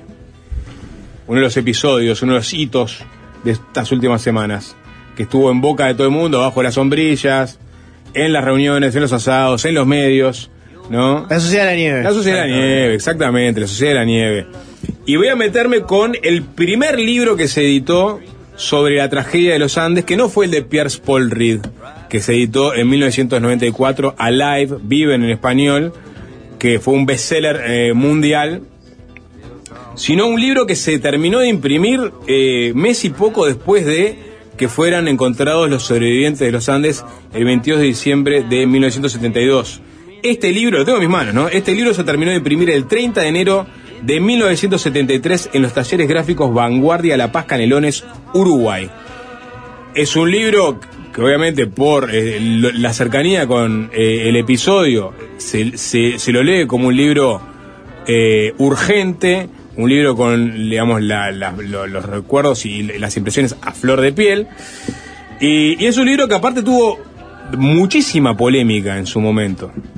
Estamos hablando de fines del 72, principios del 73, eran momentos complejos en Uruguay, ¿no? De hecho, la polémica por la edición de ese libro se apagó rápidamente por, por la insubordinación de la Fuerza Aérea del Ejército Uruguayo de no reconocer al eh, flamantemente designado ministro de Defensa Antonio Francés, ¿no? Por parte de Bordaberry, eh, estas dos fuerzas desconocen el nombramiento de Francese y para muchos es el inicio de la dictadura en Uruguay, ¿no?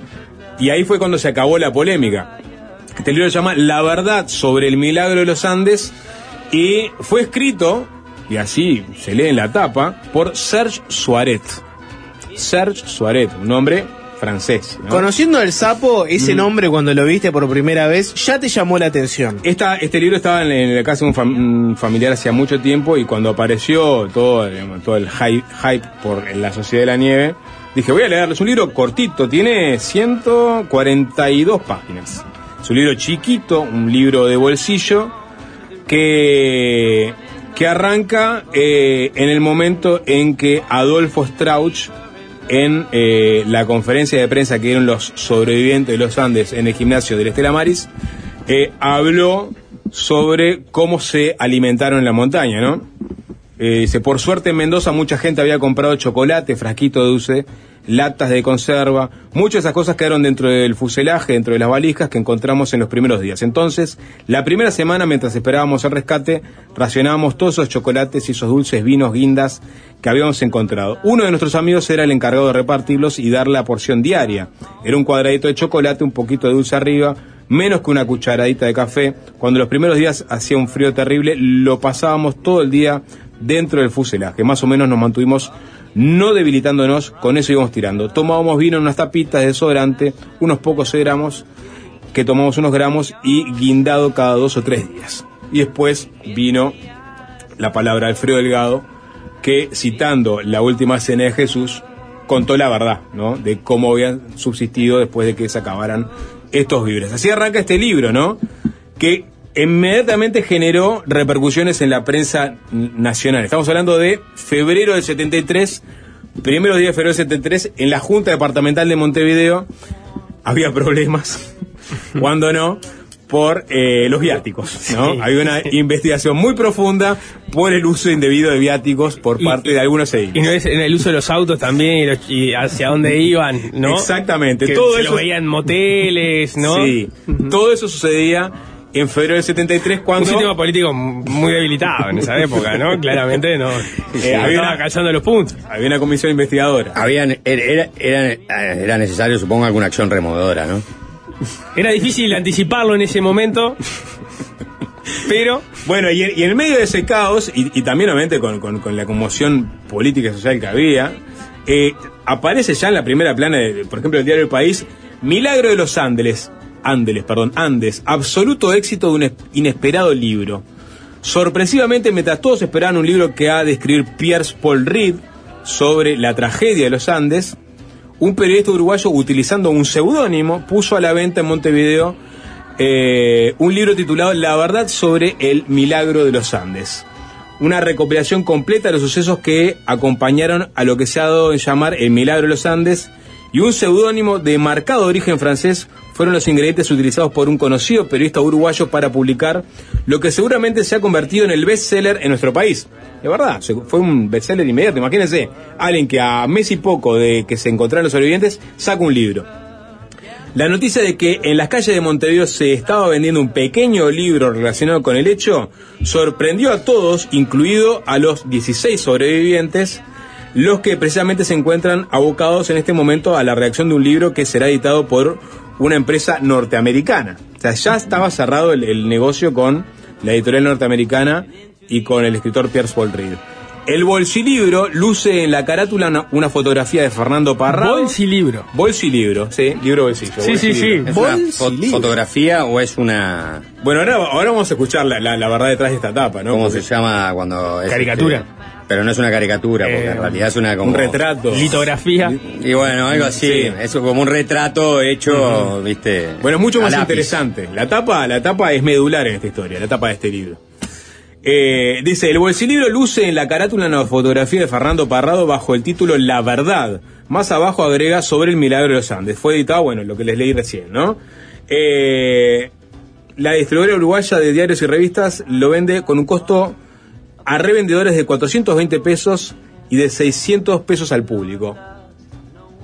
Pesos de la época, el que sepa hacerme la conversión, ¿ya había habido una devaluación en esa época?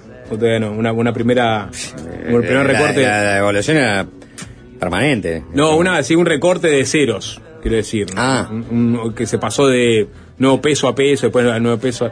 Hubo como cinco en los últimos 60 años. Bueno, eh, lo cierto es que eso no era la parte más importante de, la información, sino el, la conmoción que generó entre los sobrevivientes, ¿no? La nota hablaba de que el, periodista se había tomado el trabajo de al final del libro decir que cada una de las informaciones que aparecía publicada eh, había sido este, levantada de eh, crónicas de eh, diarios del país y también de la región. Pero eh, esto no le cayó bien a los sobrevivientes y así lo consignaba el país en su momento. Solo un 5% de verdad. Eso contiene solo un 5% de la verdad. Esto es eh, las ya publicadas por la prensa y el 100% de las mentiras que se escribieron en aquellos días. O sea, no habla entonces con. Ahora vamos a meter el Ah, libro. Estoy, estoy dando. la- la- esta fue la primera información que cobertura, salió. la, cobertura del libro, no, el- no estás hablando del libro. No, ahora vamos- después vamos a hablar del libro, ¿no? Esto es lo- la primera información que salió sobre este libro misterioso de un autor misterioso que eh, eh, golpe- golpeaba primero y golpea dos veces, como decía la crónica del país, ¿no? Eh, estas palabras bastaron a Carlos Páez Rodríguez para expresar su opinión, resaltando fundamentalmente las fuentes que había manejado Suárez. O sea, Carlos Páez Vilaró ya estaba muy molesto con este. Perdón, Carlos Páez Rodríguez. Claro. Carlitos Páez, ¿no? Sobreviviente de los Andes, ¿no? Molesto con la edición de este libro. Roberto François, otro de los sobrevivientes, fue mucho más allá en su condena, estableciendo que consideraba una irrespetuosidad hacer negocio con la desgracia ajena.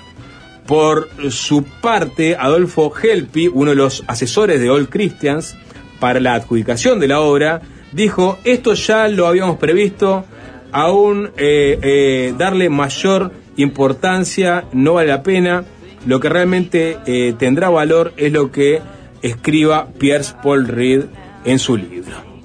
Esto es, o sea, ya estaba arreglado que iba a haber, se habían vendido los derechos a la historia Pierce Paul Reed, se había encargado el All Christians de hacer las negociaciones y aparecía este librito, ¿no?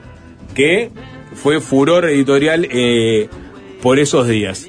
El libro, como les decía, arranca con este un resumen del, momento en que los sobrevivientes en el gimnasio de, de Estela Maris eh, hablan sobre cómo sobrevivieron Y más adelante se presenta el supuesto autor, ¿no? Serge Suaret. Dice, era mi cuarto viaje a América Latina, esa tierra extraña, exótica, contradictoria y siempre llena de misterios, que viene del fondo de su historia, llena de luchas y de esperanzas. Era mi cuarto viaje a una tierra que continuamente estaba ofreciendo elementos para la meditación, tema para mis notas y fundamentalmente contactos humanos que significaban un enriquecimiento desde el punto de vista personal y aportes que por mínimos que fueran colaboraban en lo que desde hace tiempo estaba sucediendo un intercambio que ha permitido la revitalización de Europa a través de la savia nueva americana. O sea, se presentaba a Ser Suárez como efectivamente un francés que viajaba por cuarta vez a América Latina, que recalaba en Uruguay y que tenía como objetivo reportar hacia la cadena en la que trabajaba en Francia y que se encontró con esta historia, que fue la de la tragedia de los Andes, y bueno, pudo viajar a Chile, está en la conferencia de prensa, sobrevolar también la montaña, el, lugar donde estaba el fuselaje, y, y recopilar todas estas experiencias en este pequeño libro. Lo cierto es que no era Ser Suaret el autor original del libro y parte del misterio y que apareció en las notas sucesivas de los diarios de esos días era quién es Ser Suaret, quién es Ser Suaret. Y muchos tras bambalinas ya manejaban un posible nombre, que finalmente fue el autor verdadero de este libro, que fue Ignacio Suárez. Los más jóvenes seguramente no tengan ni idea de quién es Ignacio Suárez, los más veteranos obviamente saben de este poeta, escritor, periodista, autor de la letra de los boliches de Rosa, tenía el programa Un día en la vida de- en Canal 5, eh, estuvo eh, en el tiroteo del edificio de Liberay, fue el- la persona encargada de transmitir el primer trasplante de corazón en Uruguay, estuvo ahí donde, cuando cayó el medio mundo, estaba al lado de Eduardo, Eduardo Víctor Aedo cuando se murió, Se- según algunos él fue el que le cerró los ojos en Punta del Este. En esa época, en el 72, trabajaba en Canal 4, en Telenoche y en un programa que se llamaba Completísimo, era una suerte de magazine. Y ahí estaba eh, Ignacio Suárez haciendo eh, coberturas y conduciendo. Y en Telenoche muchas veces hacía, estaba Carlos Yacosa en su momento en Telenoche, hacía las coberturas en Punta del Este. Y ahí conoció a Carlos Páez Vilaró, por ejemplo, ¿no? O sea, de- oh, Ignacio Suárez de Punta del Este nos trae la- la- las novedades de la temporada. Y en ese contexto le piden a, Suárez, a Nacho Suárez, que viaje a Chile. O sea, hay que viajar en este momento. O sea, eh, anda a tu casa, hace la valija. Era guacho él, con bríos, con ganas de, hacer cosas. Dicen, vos tenés una hora para armar una valija y viajar a Chile. Encontraron a los sobrevivientes de los Andes, los está trasla- trasladando a Santiago. Y, y podés ir vos. Iba a viaja- viajar él, viajaba Omar Filomeno, el periodista de El Día, y viajaba también en, un Fairchild, el mismo, un, mismo modelo de que se estrelló en los Andes. En ese avión los mandaron a Chile con César Charlone, que era el encargado de negocios de Uruguay en Chile en ese momento. Llegó a, Chile eh, y, bueno, y ahí hizo la cobertura. Y me encontré con, con Ignacio Suárez hace unos días y estuve conversando sobre este episodio, sobre el misterio que rondó eh, el verdadero nombre de este escritor. Y al principio no quería hablar, de hecho, ¿no? es, un- es una historia que, que- que al día de hoy le, le genera sentimientos encontrados. Y hace revivir sin sabores del momento. Sí, porque van a ver, ¿no? No fue fácil. ¿no? Por, por- Pero, pero en, en el momento se supo que él efectivamente era el autor del libro. Bueno, se su- en un momento se sabe, o sea, se entera que va, el país va a publicar su nombre y entonces decide hablar en eh, uno de los programas más escuchados de, de la época. Le voy a contar después cuál fue y quién fue el que lo contactó para llevarlo. Pero vamos por partes, ¿no? Eh, le dicen para viajar a Santiago, viaja, él va, él va bastante conmovido, había seguido muy de cerca la historia, él tenía una formación cristiana, por lo cual de alguna forma se acercó un poco más a, a la historia de los sobrevivientes y, y cómo lo contaron posteriormente. Eh, ahí recuerda que se encontró con algunas actitudes un tanto frívolas, me contó. O sea, él esperaba encontrarse con un, con un ambiente compungido, ¿no? De, gestos adustos, de- a tono con la tragedia, y sin embargo, cuenta que había algunos que se- capaz que como herramienta para enfrentar lo que habían pasado, bueno, se reían sobre algunos episodios sobrevivientes, ¿no? Igual no importa este, tanto eso, sino que eh, empieza también a ver cómo se estaba manejando el tema de la prensa. O sea, él estaba obviamente trabajando con, con- con- con periodistas uruguayos, pero también de la región. De hecho, salvo en Uruguay, en el resto del mundo, desde el vamos se empezó a hablar de la antropofagia, ¿no? Hubo un pacto entre los periodistas uruguayos de no hacer mención a este tema hasta bien no hablaran este, los sobrevivientes en, eh, en Montevideo. Una vez que llegaron a Montevideo porque era un pedido de los propios sobrevivientes, ¿no? Pero empezaron a circular las primeras preguntas vinculadas a la épica de los muchachos. eh, eh, a ver, habían pedido respeto este, y prudencia y silencio para llegar a Montevideo y contar los detalles, pero todos empezaban a, eh, a preguntarse cómo habían subsistido realmente y, y de esta forma me lo contaba Ignacio Suárez. y ya se empezó a hablar y no bien subrepticiamente porque de pronto un tipo que tú eh, habían algunos integrantes del grupo que estaban muy mal físicamente ¿no? se notaba pero otros andaban a la carrera. Entonces los propios chilenos que nos ¿cómo esto como este, con chocolates y comiendo cigarrillos y ahí em- em- empezó el asunto en Chile mismo. Entonces esa, ese, ese, ese mismo clima ra- raro de, de- donde como te digo se mezclaba mucho lo político con lo, con lo, con lo filosófico con lo, con lo especulativo empezó a, a- a- a adquirir otro, otra, otra sustancia que no tenía, que era morboso. Y se empezó a hablar de casos del mundo donde, donde el tipo para sobrevivir había tenido que comer a su hermano.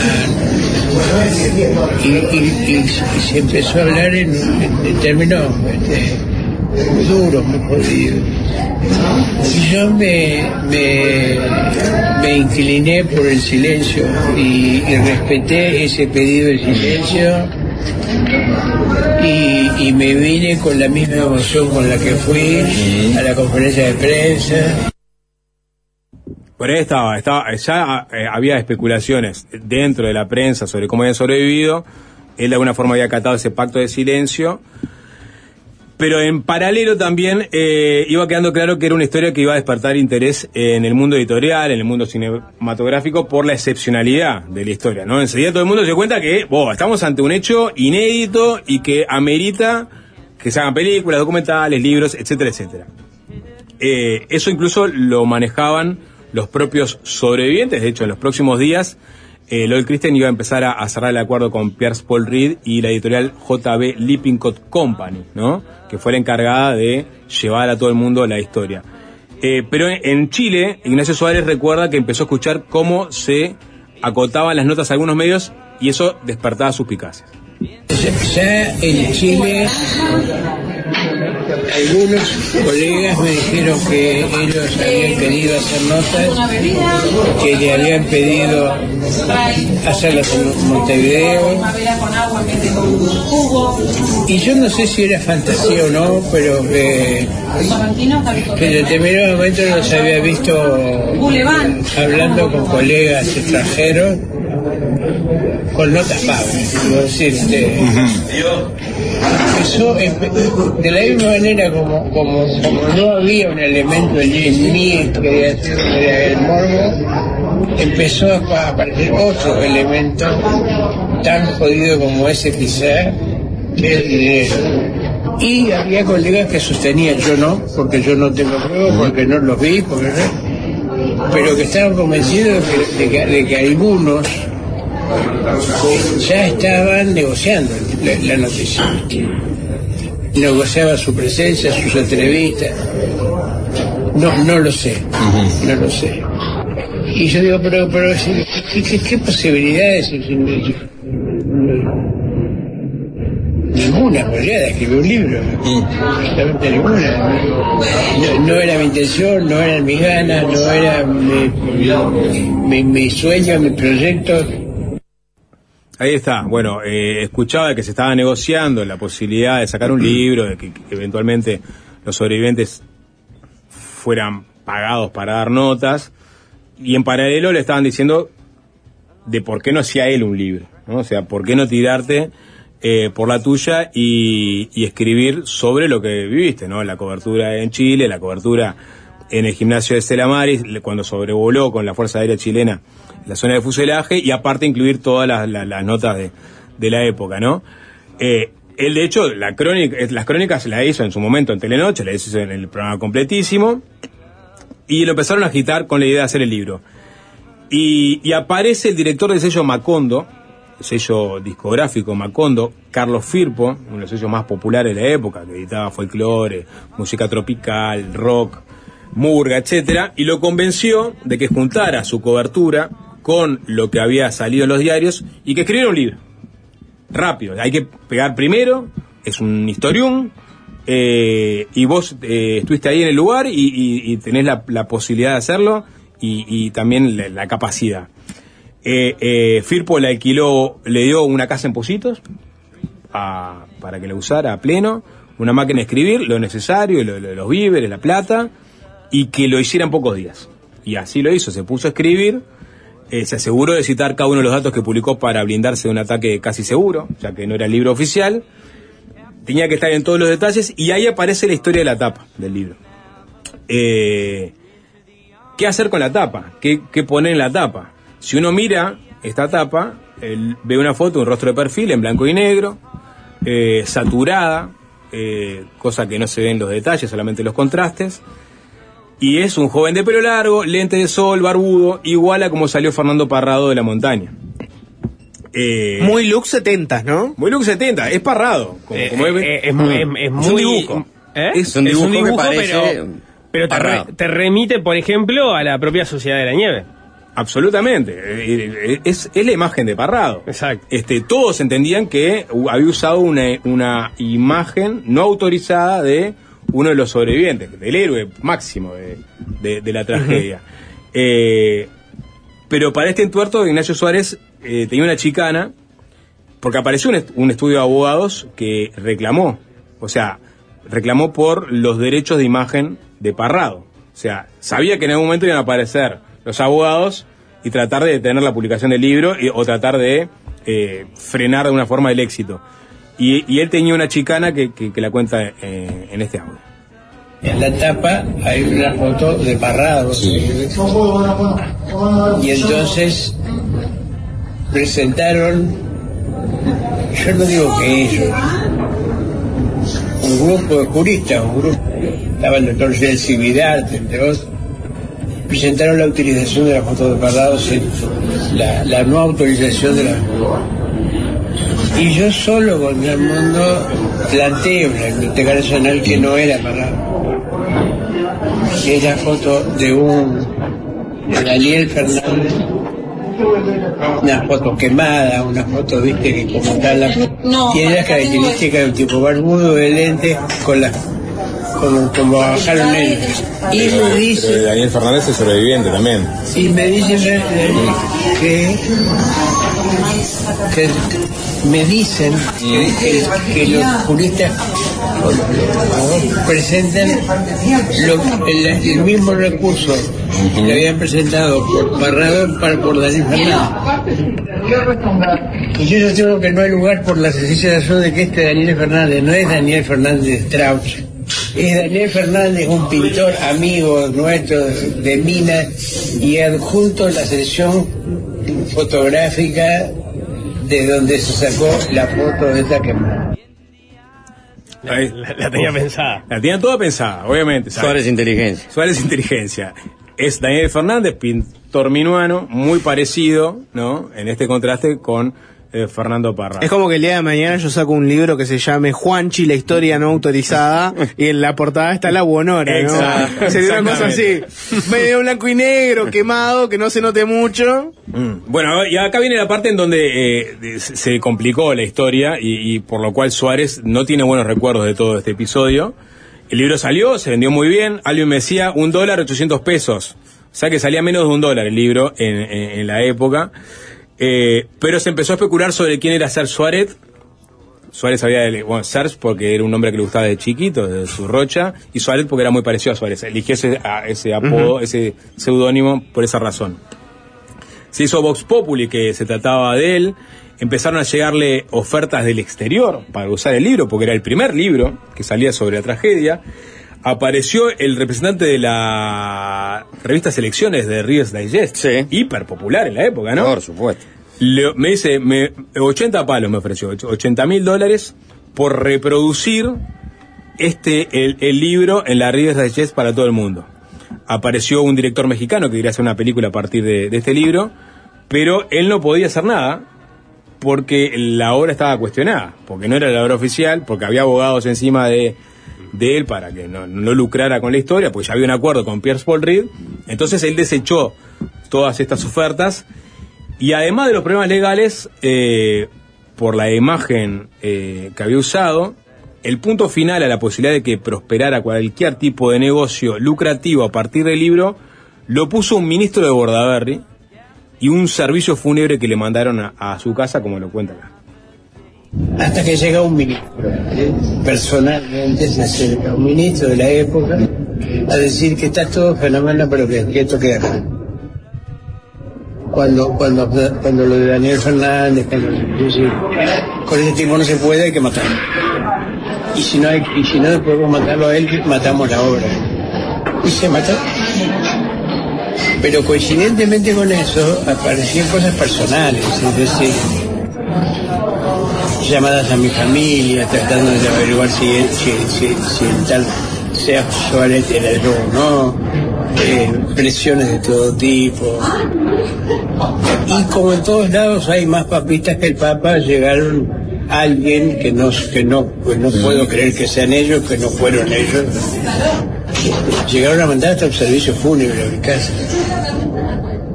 Con el nombre. Sí, sí, ven- Vinieron a mi casa en la calle Escocia con y cosas y llamadas telefónicas a mi familia que que cuando yo- cuando me dijeron que había llegado el ministro a decir esto ya terminó yo todavía le sigo agradeciendo porque obviamente que mi destino no era ser millonario con eso no era mi intención Ahí está. Un ministro, le pregunté qué ministro era, no me quiso decir. Un ministro importante de Bordaberry, me dijo. Se acercó y dijo... ¿Qué vos- año estamos, dijimos? Años... Eh, febrero del tres. 72. Febrero del que- 72. eh, po- tal vez tenga algo que ver No, con no, la no, cultura. no, febrero del 73, Febrero del perdón. 73. Sí. Tal vez ten- será, tendrá algo que ver con la cultura. Le pregunté si No, ministro no, de Cultura, no, dijo no, que no, ya habían, y aparte además, se había los renunciado. ministros de la 15 ya habían renunciado. Todos. En noviembre del año anterior. Dijo, Ah, pero están pensando en alguien en particular. Yo tiré. la sociedad de la nieve. Y lo otro que dice, más papistas que el Papa, Jorge habla de los andesitos. Yo siempre les dije que la fanaticada de, del milagro de los Andes, la tragedia de los Andes, es una fanaticada bastante fuerte, ¿no? Le manda- y más, pero No sé, no, no le, no le caen muy bien las críticas o los matices. Era, ¿No? a ver, había, había derechos de autor eh, en pugna, había No, derechos de la historia obvio. en pugna, o sea, estamos hablando de un, Era un caso tema muy delicado. en Muy delicado. No este, solo por, por, por los derechos de autor, Sí. sino por, por, por, por, por cómo se trataba el tema. por- claro. El hecho, el hecho social, por la familia que no, había- que no habían. Este, que sus, Procesado hijos, que sus hijos no habían vuelto. Sí, sí, sí. Era hiper delicado. Él, este, es muy cuidadoso en el libro. O sea, no, no, no es un libro sensacionalista ni mucho menos. Recoge, digamos, la, la crónica de la época, sus propias memorias. ¿Vos te, vos te parece que no es un libro que, que, le, que vaya al morbo, digamos? No, no, el morbo y, y- y- y de hecho lo, tra- lo trata con bastante, digamos, delicadeza. Sí incluye, yo que sé, incluye la carta que, que, que escribió Nicolich este, en el fuselaje, la, tra- la transcribe y la, la pone al final del libro, que, que murió en, en- en la luz, si no me equivoco. Sí. Eh, e incluye la conversación que tuvo eh, Pancho Ibáñez, que yo no sé si es el propio Pancho Ibáñez, que después este, fue conductor de televisión. Pa- este Pancho Ibáñez estaba en, en Holanda cuando eh, contactó al, al vidente que, que Carlos Sí. Páez Vilaró originalmente había contactado. Sí. Eh, y, y transcribe la, la conversación entera que tuvo Pancho Ibáñez con este vidente, al final del libro también. Y pues, está, es un poco No es el mismo Pancho Ibáñez. No es el mismo Pancho No, creo que no. No. Creo que no, creo que no. Vivía en Holanda este Pancho Ibáñez y, y bueno, y, consiguió la grabación. Bueno, lo cierto es que las amenazas que contaba recién, sumado a las notas en los diarios que seguían fogoneando la polémica, lo decidieron finalmente dar la cara. De hecho, tengo una nota acá que es cuando habla Ignacio Suárez, que sale en el diario El País un día antes del episodio de, Que podría de la ser. Plaza Independencia. Capaz que sí. Sí. nació en el 44 y trabajó en Holanda. Pancho Ibáñez, bueno, está ese propio Pancho Ibáñez. Pancho Ibáñez. Pancho Ibáñez es el que es el que tiene la conversación con el vidente. Con Guy eh, Crochet, ¿cómo era Sí, yo? ahora Sí. te digo el nombre del Sí. vidente. Eh, sí, acá. Acá está. Pu, pu, pu, pu. Por favor, no, no lo encuentro. Pero era Cro- así. eh, Croisset. Bueno, decide dar la cara antes que se, se salga por los diarios. Dice, bueno, eh, él era amigo de Jorge Traverso, en Nacho Suárez, que estaba en ese momento junto con él Araujo en el programa en vivo y en directo. Oh, otro vínculo con el sapo. Ahí ¿no? tenés. Eh, y le dice Nacho Suárez, estoy dispuesto a hablar, a dar la cara, a decir que soy yo el del libro, contar todo, desmentir las cosas que han salido en los diarios eh, y contar el tema de la tapa, o sea, voy a contar todo. Gerard Croisset. Gerard Croisset. Y ahí salió a desmentir las acusaciones que había eh, recibido, que la foto era eh, que, que no era de Parrado, eh, eh, los artículos que, que- que había citado, etcétera, etcétera. Y, y bueno, de alguna forma ahí se cortó el vuelo que había agarrado el libro también, o sea, se siguió vendiendo, no hubo una segunda edición. A Gadu le había puesto a disposición el departamento jurídico para una eventual defensa si las cosas escalaban, pero no hubo necesidad, este, porque la, la- entre otras cosas la tragedia de los Andes dejó de ser la de la noticia porque eh, se estaba consumando un golpe de Estado en Uruguay, ¿no? Por esos días y rápidamente el tema de los Andes, de la polémica de este libro, este pasó a cuarto, quinto plano y todo, si uno va a los diarios mismo, ve que todo estaba vinculado a la crisis institucional que vivió Uruguay. Lo último de Nacho Suárez, bueno, eh, a él le sigue costando hablar de- del tema por, por lo que vio, porque pasó mal, porque no era su intención tampoco hacerse millonario ni, ni, ni generar, digamos, porque de hecho conocía a alguno de los sobrevivientes, después tuvo una buena relación, y 50 años después, eh, cuando mira para atrás y se autoexamina, él siente que periodísticamente valió la pena. Fue un asunto que pasó. Y que creo que salí de la... Por lo menos eso le he hablado con los chicos después, con mucha dignidad porque no quería ofender a nadie, decir, con mucho respeto hacia la, hacia la gente, me gustara o no, eh, decir, nosotros somos parte de la generación. Que nos ha en siempre en los medios que sufrió la predictadura, la dictadura y todavía la postdictadura. Y por lo tanto sabemos lo que lo que lo que costaba obtener el derecho a tener esta charla en esta mesa, en este boliche. Ahora. Por lo tanto, respeto mucho la opinión como para creer, como creen muchos, que es más que un derecho es una obligación. No, no, no, no me, no me sentí obligado a opinar, sí a dar en la medida de mis posibilidades, que no eran muchas, eran poquísimas, la mayor cantidad de datos como para que la gente pudiera sacar su propia opinión. Ahí está, defendiendo su trabajo, su libro, más allá de las acusaciones del ocultismo. Eh, en definitiva, era la primera aproximación más o menos acabada que tenían los uruguayos sobre lo que había sucedido en los Andes. Con Un libro que quedó sepultado a la sombra de, Bueno, de, de la dictadura y de libro después, ¿no? Sin, lo- sin el testimonio de los, Claro.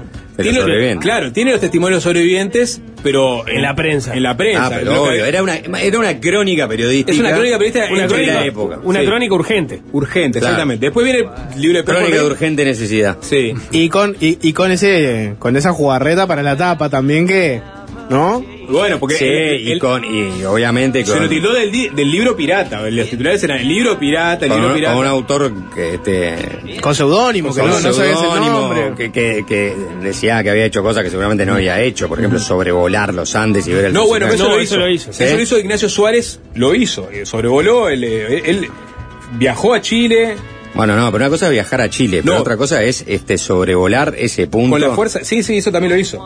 Eh, eh, por lo menos es lo que me contó. ¿Con quién lo hizo? Lo hizo con la fuerza, la, eh, viajó con este periodista también del día, que ahora no, no recuerdo el Ajá. nombre recién, eh, y con la, la Fuerza Aérea Chilena. O sea, Es un llegó un poco- grupo de periodistas. O sea, era, un periodista de Canal 4. ¿no? O sea, No, no, no era- cualquiera. viajado. Claro, No, no. pero en todo caso fue a algo que estaba abierto a varios periodistas. No, No, claro, Le obviamente. faltó la pata exclusiva que tuvo el. el- No, el- no, el- no, no. lo- Pierre lo fue el libro, fue el libro que, que- que pudo escribir. También. Él, él- él reconoce la- la- la- las limitaciones que tenía para No, el acceso a la y- información y logró había hacer un sobre el tema. compilación. Iba, iba a vendrá a salir como pan caliente. Es que fue, salió como pan caliente. Había Pero- el oportunismo eh, de comercial también de, de, de Firpo, de Macondo, de decir, vos, dale, Algo. ah, dame algo, dame algo, que esto, esto es el tema del momento. Sacalo ya. Y lo sacó al mes y poco. Es un libro que sacó al 146 páginas que las escribió en una semana. Excelente crónica, Sapo. Sí, siempre muy- muy- muy interesante. siempre Muy buscando las historias poco contadas. Y se viene Cristel con un revoltillo, una ensalada de cosas para escuchar que usted no puede, debe estar escuchando en este momento. Y es fácil desviarse, es fácil desviarse. Fácil desviarse. Quiso abrirles la cabeza. Blue Moon of Kentucky había sido un éxito de Bill Monroe en 1946, es decir, antes de que el término bluegrass se hiciera popular. Sacarlos de su zona de confort. Y bueno, y aparte Metallica venía con esas grandes este, ¿no? construcciones musicales, viste, óperas trash, casi, con instrucciones larguísimas. Pero. Lo que es seguro es que Marshall Chess participó de toda la gira de, Del 72. del 72 con la Rolling Stones. Sí, sí. No me acuerdo en qué rol, pero tenía. Era, era el jefe de gira. Ya no perdemos más tiempo con viejos chotos.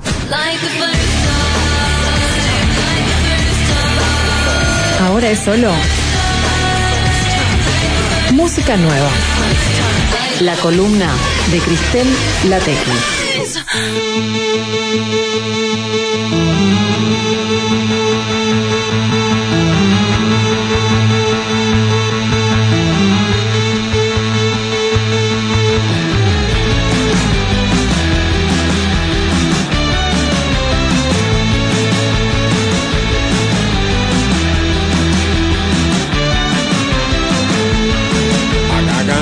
Hola, Gris. Hola, ¿cómo estamos? Bueno, bien, eh, bien, tranqui acá, tranca palanca. Tranqui. Eh, sí, sí, sí, seguimos muy de cerca los Grammy, Cristel. Vos ya, está- Sí. ya pasaste los Grammy, ya lo sé. Ya en la bola. No, no, o sea, de hecho lo- los, a- lo- lo- no los iba a ver y los terminé viendo porque dije, estoy sentada delante de la tele y no puedo ponerlo, no, no puedo ver otra cosa que no sean los Grammy. Y, y tal, me clavé el, el tramo final de la ceremonia porque vi un tuit falso que decía que Beyoncé iba a presentar el premio al álbum del año. Tendría que haber sido un poco más perspicaz y era obvio que no iba a suceder. Pero lo presentó Celine Dion, que valió la pena quedarse esta tarde para verla también, así que... Está con una enfermedad, Sí. Dion, ¿no? Sí, no sé cómo, no, cómo qué es. Es como, se llama en, en inglés como Steve Person, no sé qué. Se o sea, se había trascendido en prensa que estaba muy grave. Y bueno, se quiso, quiso hacer como una gran aparición como para demostrar que estaba ahí todavía. Apareció Ahí, eh, un Botox con, con algo de Mariah Carey también. Entre- Esa parte no la vi, no premio a, A Miley Cyrus, que es tu favorita, fue tu favorita y Miley bueno. Cyrus, pero lo dio disco. todo, ganó Lo dos dio- premios, dio un todo. Una presentación de carajo, ¿viste? Sí. Que Fue la- el show, la Sí, performance. sí, sí, sí, sí, ella haciendo una diva excelente. Tuneada como Tina Turner, Sí, el pelo no me gustó como le quedaba. Y bueno, está. Fue, eso fue a choice, digamos, es, no lo me que, es gustó. lo que había. No me gustó. Los looks sí me encantaron, pero el pelo era tipo, qué raro este pelo. Juanchi muy emocionado con Billy Joel. Oh. Estaba, estaba buscando la, re- la respuesta.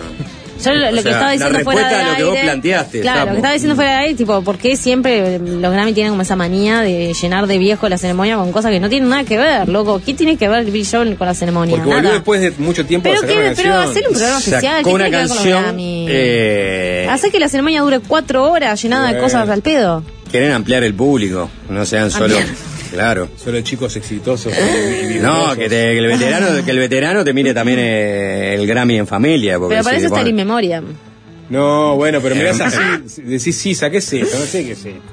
Claro, te pone a Billy Joel y te lo mira el, el más 40, ¿viste? Pero para eso siempre 50. está, siempre está el ¿Eh? firme, este... Seis Grammy tiene Billy Joel. Bueno, Stevie Wonder siempre está el firme ahí para, para representar. Hizo parte del In Memoriam. ¿Eh? Hizo parte del In Memoriam. ¿Murió? No, tocó. Tocó con un holograma, digamos, con la pantalla de Tony Bennett. Ahí te, te deprimiste del todo. Un holograma de Tony Bennett. no, era la pantalla. Ah, pará. no, no, no. Tony Bennett este, Murió. justamente logró vincularse con, con- con las nuevas generaciones. Que esas son viejos chotos, ¿no? Que ya son, claro. sí, No, sí. pero y- hizo discos y giras con Por Lady eso. Gaga. Yo me acordé con, con el, el dúo con Bono. Eso sí. No, ahí yo no- ahí yo no hablando llegué. de con- de los discos con Lady Gaga. Que es más reciente, ¿no? Claro. Que- que- que lo que ¿Vas a hablar de los Grammy entonces o no? Estamos hablando de Grammy. realidad, bueno, tiramos una- un par de líneas, pero en realidad yo quería traer a colación y quería que, que- hoy vas a un programa para escuchar música, que Me venimos encanta. charlando un montón, vamos a escuchar música y en realidad quería traer a colación a una artista que yo que, que tal, ¿no? No es por sacarme cartel como siempre, pero bueno, este, la venía escuchando un montón porque me encanta y es la que finalmente se llevó el premio a artista nueva, que se llama Victoria Monet. Es un nombre que por ahí acá no, o sea, es como que estábamos hablando afuera de aire sobre Cisa, que en realidad era como la que a mi entender y mucha parte de la prensa era como la, la candidata a ganar álbum del año, que al final se lo llevó Taylor Swift. Eh, comercialmente y artísticamente lo que hizo con el, con el disco de SOS es un montón y la verdad que estaba muy a la altura de las circunstancias, no sucedió. El R&B es como que, no sé, es que no es un género de lo más popular de este lado de Latinoamérica, digamos. O sea, no es algo que llegue El R&B es De sobremanera. melódico, meloso. Eh, con mucho vínculo Con con- groove. entre el pop y el hip hop, Mm. en una cuestión en el medio entre la tradición negra y la música popular. Whitney Houston es un, es, eh, un Sí, podría paradigma, ser eh, medio ejemplo. pop también, pero sí, o sea, lo que pasa es que hay mucha, o sea, como que se corre un. Boyz los II Men. Eh, claro. Este, mucha Dame un balada. Boyz II Men, como para que la gente Mucha balada, mucho romanticismo, pero está un poco más moderno traído a, a- al- a la hora. Tiene otras cosas que, que- que tienen como un poco más de filo, digámosle. Hoy, ti- hoy, hoy digamos, está, está, digamos, está misturado con... Con un montón de cosas. Con reggaetón, con trap. Con todo está mezclado. Pero bueno, esto es una Esto clásica balada. A ver. Esto es R&B de Yankee. Ay, ay, Esto es ay, pará. es muy clásico esto. Esto es muy 90. Sí. Esto es muy 90, esto, este romanticismo lo oí. Pero, ASMR. pero lo, lo- lo vocal es importante. ¿no? Súper importante. Acá. Bueno, pero vos recién lo nombraste. Steven Wonder es Sí. R&B. Sí. Bueno, la cuestión es que, eh, bueno, voy a hacer un paréntesis. Están habi- apareciendo cosas que tienen cosas que tienen eh, influencia de R&B, sobre todo en Buenos Aires. Acá alguna cosa, cosita leve hay, pero son muy incipientes. O sea, no hay un género en Latinoamérica realmente instalado. Luana, por ejemplo. No, Luana no, Luana no, hace R&B. Luana no está yendo hacia un lado medio pop. Más pop, pero no R&B. ¿No? Hay una diferencia. Pero bueno, este gran paréntesis es para presentar a Victoria Monet, que. Victoria Monet viene trabajando, en, en, digamos, en la industria musical yankee? hace muchísimos años. O sea, de hecho, por ejemplo, fue colaboradora de larga data de eh, Ariana Grande. O sea, compuso con ella un montón de canciones como Thank You Next, por ejemplo, que es de las más populares de la parte de Ariana Grande. Eh, tiene temas con un tema con de Kendrick Lamar. Fifth Harmony también trabajó un montón. Eh, con Selena Gómez.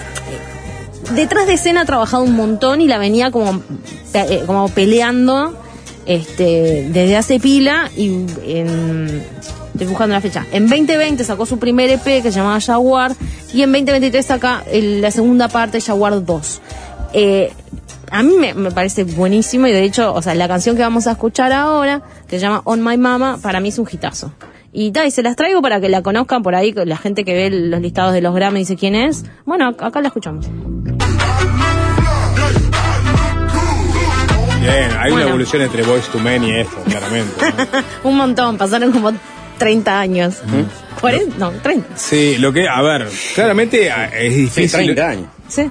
No se puede hacer lo mismo que hace 30 años, hay que encontrarle la vuelta. Sí, igual de hecho, o sea, si exploran un poco lo- los EPs que les acabo de contar, tiene una beta bastante tradicional, digamos, dentro del género R&B. Esta es la canción un poco más hip hopera, si se quiere, pero también, o sea, me parece que también apeló al, al cuerpo de votación de los Grammy porque tiene mucho de, de- de- de herencia tradicional del género. Bueno, cerramos el capítulo de los Grammy. De Cerramos Johnny con Mitchell esto. no vas a hablar tampoco. Eh, No, ya me parece que, no sé si ya lo hablaron ustedes. Yo, esa señora es lo más, yo qué sé qué Ah, decirles. bien, está. Obvio. Buena onda. Divino que se pueda subir al escenario todavía. Cerramos entonces los Grammy. Cerramos los y- Grammys y ahora vamos a, a volver a las novedades, vamos a volver a escuchar música nueva, este, como la gente lo pide, y lo, lo tiene y lo quiere. Así que vamos a, vamos a empezar. Les voy a traer primero una de uno de los discos uruguayos que salió en este en este en estas primeras semanas del año, ¿verdad? Que es Isla de Flores. Isla de Flores es una de las bandas del sello de Fil de Agua que algunos conocerán, otros no. Es un sello que eh, independiente, uruguayo, tiene como su sede, digamos, en Jacinto Vera, somos vecinos.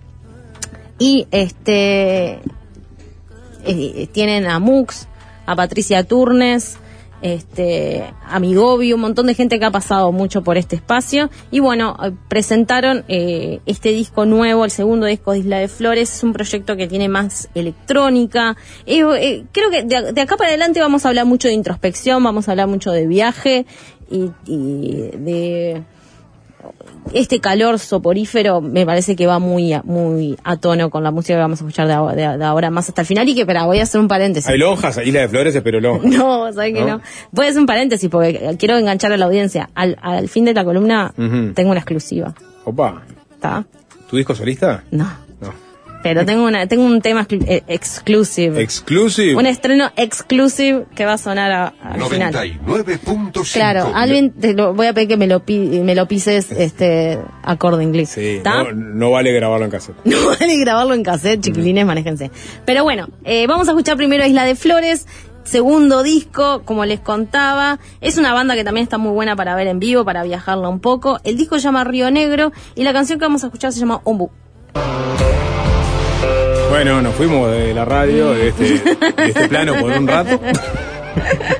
Gracias, Sí. Cristel, por la evasión. Bien. Bien. Eh, o sea, es un, Funcionó. un tema para irse. Está perfecto. Bueno, el disco también. O sea, de todo el disco eh, los invito a, a contemplar, a escucharlo y contemplar. Sí. Tirá Le la gustó, porque yo gustó- le en- gustó el ahí sapo. medio lupeado. Muy bien, buenísimo. Bueno, este, me alegro que les haya gustado. Vamos a la tanda, nos ah, quedan dos bueno, más. sí, dale, vamos a la tanda y, y enseguida volvemos. Y un exclusive. Exclusive.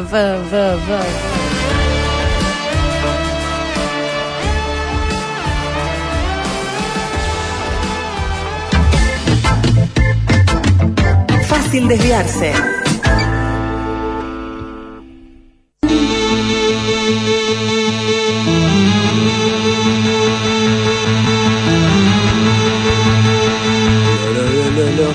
Bueno. Cris, vamos. Novedades darle, que musicales. Si no, no me da el tiempo. Pará, eh, ¿me da el tiempo para una canción larga o dos canciones pisadas?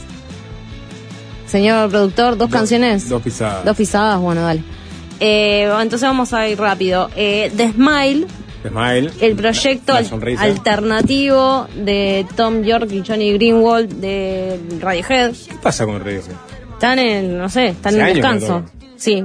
Sí. hace años que no tocan. Y bueno, tras la pandemia, ellos dos crearon la banda que se llama The Smile, sacaron un disco en 2022, acaban de sacar otro disco que se llama Wall of Ice.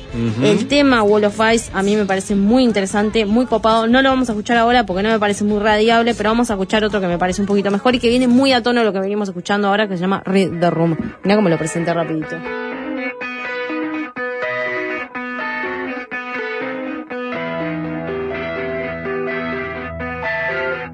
Bueno, no lo pudimos escuchar mucho, pero Eh, se lo pero dejo me, de me lo guardo, me guardo como deber escuchar Se The lo dejo de Smile. deberes. Sí, The Smile, el disco se llama Wall of Ice. El tema Wall of Ice es muy interesante porque pasan cosas raras, ya se van a dar cuenta. Al punto que yo estaba escuchando una playlist, ahí la dejé de fondo, tipo novedades. Y de repente empiezo a escuchar y dijo, "Pa, esto es claramente Radiohead. El Y gruñido era un tipo, dije, está bueno, debe ser The Smile. Y cuando llega al final de la canción dije, está, esto es claramente esta gente porque nadie puede hacer lo que, lo que estaba sonando en esa canción salvo estos dos capos. Así que bueno, Bien. vamos, vamos a... Bueno, exclusive. Eh, FM Exclusive. Sol. Cristela Tegui. Vamos a escuchar una hora antes que se estrene en las plataformas el tema nuevo de Alucinaciones en Familia, el primer single de su próximo disco, Alucinaciones en Familia 3. Free. Van a pasar cosas con la banda, ya van a estar anunciando, pero por lo pronto hoy a las 8 ya se va a poder poner a escuchar esta canción en plataformas, pero la vamos a pasar acá primero. Excelente. Para gente que nunca vio en vivo Alucinaciones de Es Familia. absolutamente recomendable, hablando de psicodelia, hablando de viaje, hablando de eh, pasión y furia y bizarrada, eh, es la banda para ir a ver. Así que, este, prepárense. Bueno, vamos a escuchar. Vamos que- a escuchar el tema a y nos pisar vamos con obviamente eso. porque, porque es exclusivo. Es exclusivo y es un tema largo, así que nos vamos a tener que ir con esto. Le- eh, es un slow burn, digamos. Les puedo ir adelantando esto. Va Ya. creciendo, Ah, se va amasando. se va le amasando, dicen, ¿no? va leudando. Y termina allá arriba. Exacto. Hermoso. Nos vamos, Cris. Nos vamos. El tema se llama Árbol de los Anzuelos.